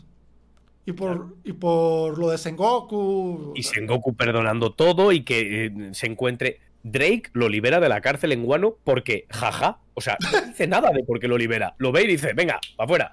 Claro, güey. De bastante. Eh, eh, Ajá. Dime, dime, perdona. No, no, no, tú, tú, tú. Que me parece muy interesante que en Hachinosu se juntaran cuatro figuras tan importantes. Hasta el punto, yo lo, he dicho en la, en la, review, yo entiendo a Incidente Rookie Purt protagonizado por Wang Zi, la Marina yendo a hacer algo, quizá con una especie de información filtrada por Lo, Lo les dice, oye, me he enterado que en este sitio va a ir este miembro de Rox, se va a liar esto. Va la Marina, preparan este jaleo, Lo aprovecha lo de los 100 corazones, los roba, los presenta, se corona como un Shichibukai, y Shiro, eh, Kurohige también se entera de esto, aparece, y yo no creo que se aliara con Kobe para ganar a Wang Zi, sino que Kurohige llegó siendo la puta rata asquerosa que es siendo Kurohige, y aprovechara la situación al final y viera a un Wang Zi ocupado o bien con Kobe o bien debilitado por Kobe en parte o no sé qué tal y llegara y dijera, tracatrá. Me gusta. Creo que va a ser así. Sí, de hecho lo más fácil de pensar es que Kurohige aplicó la que siempre ha aplicado de aprovecharse de la situación y pegar como dar el como que el golpe de gracia. A saber, ¿habrá flashback? No lo sé, espero que sí, Sinceramente. a la vista que no, nos metieron nada de flashback de Kaido, no sé qué decirte. A ver, quién sabe. Yo creo que no nos metieron temas de, Kaido porque aún no era momento para conocer, por ejemplo, a este personaje, al cual dice que venció Kurohige. No era tiempo para ver la apariencia de Roxy Shevk.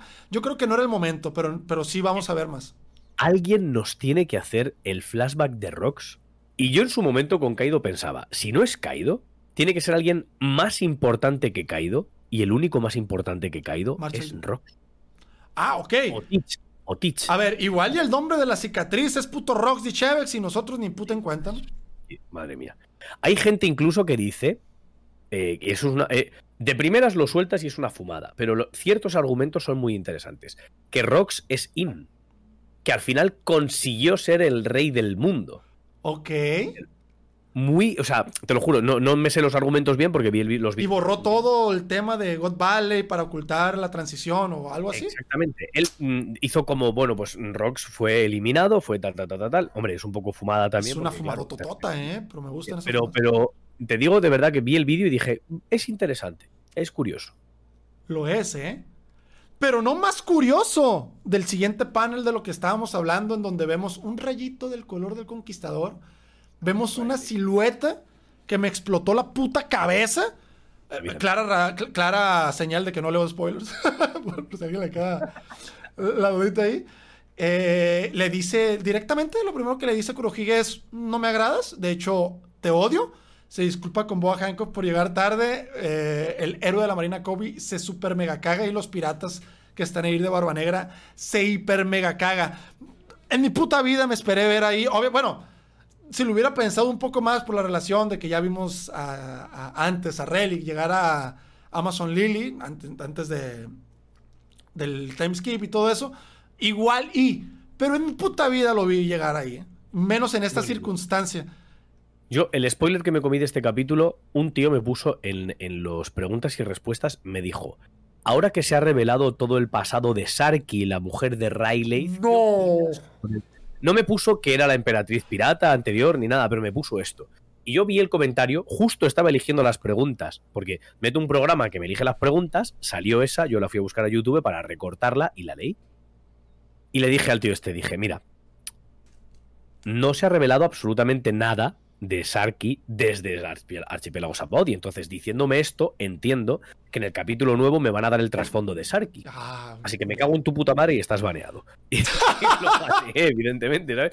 Pero no me impactó tanto porque me lo metió por el culo este hijo puta, tío. Sí, güey. No, de hecho, una de las cosas que menos me gusta del tema de la filtración de los spoilers es que no me puedo permitir responder a los comentarios de mis videos, güey. Cosa que antes sí hacía muchísimo, güey. Porque antes los spoilers salían, no sé, el miércoles. Y de pronto, de una fecha para acá, desde el domingo o lunes, ya hay pistas de spoilers bastante fiables, ¿no? Entonces, cosas de las que no me gusta es meterme a leer los comentarios porque gente, incluso sin querer hacer el mal o sin querer explorar gente, pues se emociona y va a poner el spoiler, pues. Entonces ya aprendí la lección de una mala manera. y es por eso que... Y es por eso que no hago ningún tipo de preguntas y respuestas antes o, en vísperas de spoilers. Porque pues obviamente te puedes comer algo bastante brutal ahí. Sí. Que de hecho tocaste lo siguiente, güey, la revelación de que Shaki o Shakuyaku es la ex, emperatriz de Amazon Lily y ex capitana pirata de las piratas cuyas. A ver, verguísima, ¿eh? O sea, fue una revelación muy buena, no más que la llegada de, de Rayleigh. Terrible, terrible Rayleigh eh, cruzándose a nado el Campbell para culiar. Voy a la visita. y se va en cross acá. En, no, verguísima. Que, obviamente, bueno, a ver, a, ver cómo habrán llegado en esta ocasión, ¿no? Que llegó con todo y Chucky, güey. Pero está.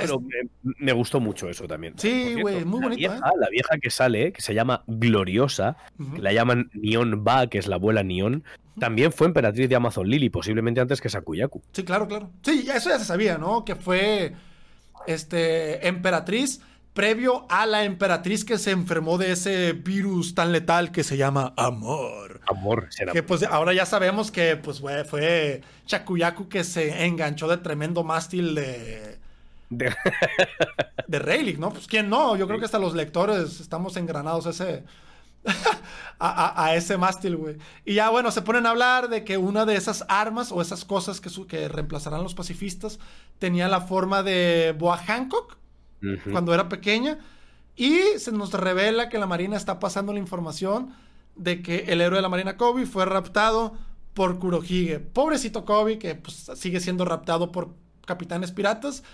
Y la locura que se armó teorizando con que todos los serafines son clones de los ex Chichibukais. Que yo creo que incluso puede haber alguno de Roger o de Kaido por ahí. ¿eh? yo espero que no. No me espero un Edo. O sea, no quiero un Edo Tensei. A ver. No quiero, no quiero que nos metan a Ace, Roger y Shirohige en Serafim luchando contra. Por favor. Deja tú eso. Peor para ti, güey. Seguramente Moira está de lado ahora mismo porque no tiene otra opción de Kurohige. Y yo ya me espero a un este, Shirohige y Ace resucitados. Con un puto hoyo ahí. Con el alma de sabrá quién. Entonces, yo creo que es, cuestión. Lo, mismo que le digo a la gente que no quiere alienígenas en One Piece, vete mentalizando, güey, porque yo creo que sí, sí puede pasar, ¿eh? No, sí, lamentablemente las opciones son bastante altas. Sí, güey, tal cual. ¿Algo que quieras comentar ya para el final de este capítulo, güey? Referente a eso, mira, a mí me gustaría que fueran los siete los siete Shichibukais originales. Porque eso excluye a Lo y a Teach. Vale. También nos revelaría, esos eh, serafines son un poquito más mayores que el dibujo que hizo Oda de los Ichibukais de niños.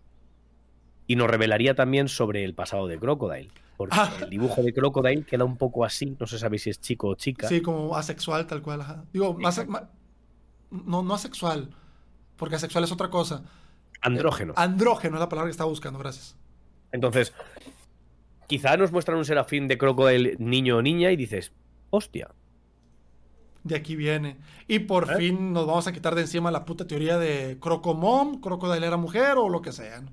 La madre, la madre. ¿O se confirma? Ah, es una puta locura.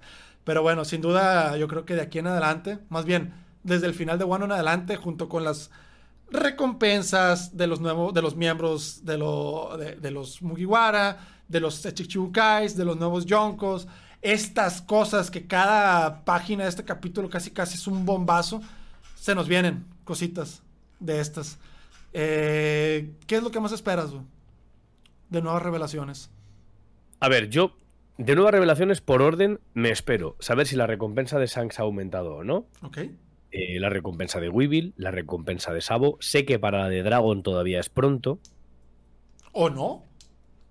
Yo creo que sí. Yo creo que Dragon tiene que aparecer más después de esto. Yo creo que se tiene que solucionar todo el tema de los Yonko, Reyes Piratas y demás historias para que entre a girar el foco en torno a.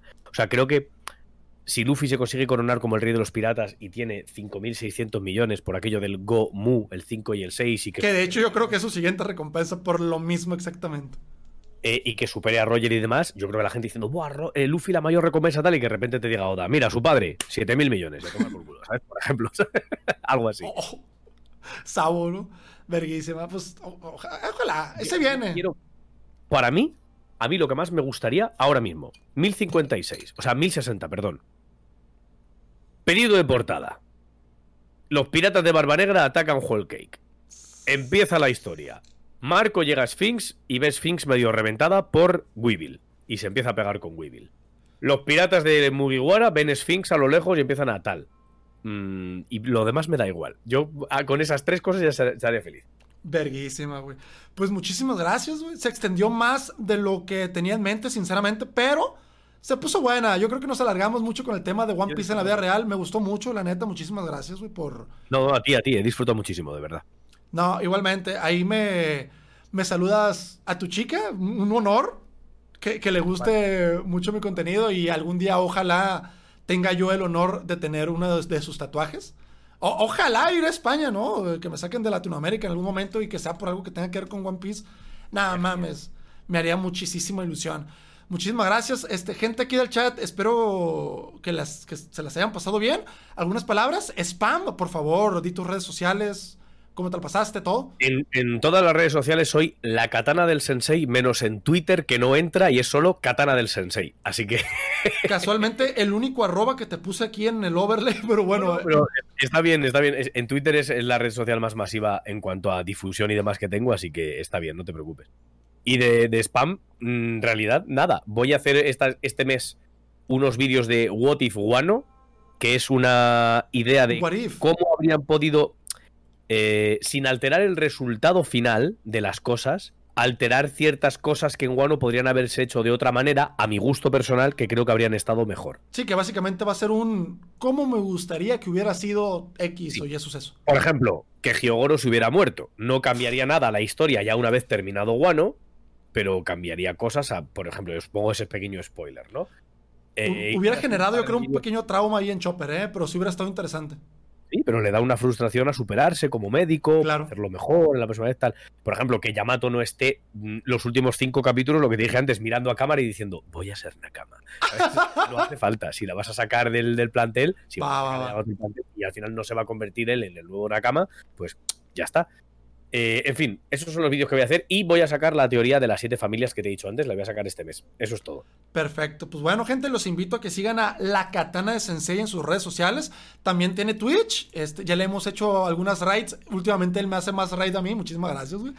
Este, y les recuerdo que esto está siendo grabado totalmente en vivo en mi Twitch, el Marco Loop, cuyo enlace te dejo en la descripción de este video, junto con las redes sociales y el canal de YouTube de La Katana de Sensei para que vayas a darle clayo se los recomiendo tal cual, ¿eh? Hace unas pinches exposiciones en PowerPoint que ni en la maestría te hacen, pero hablando de One Piece, entonces es espectacular. Espero que se las hayan pasado a todísima madre.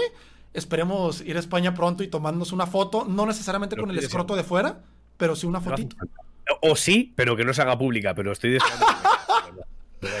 A saber, ojalá, ¿no? Que el destino nos, nos siga juntando una cama. Un gustazo, neta, tenerte por aquí.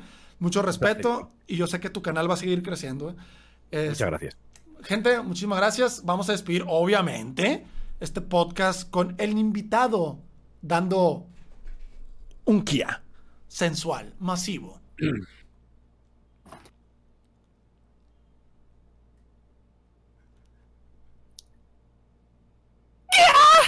Perfecto, güey.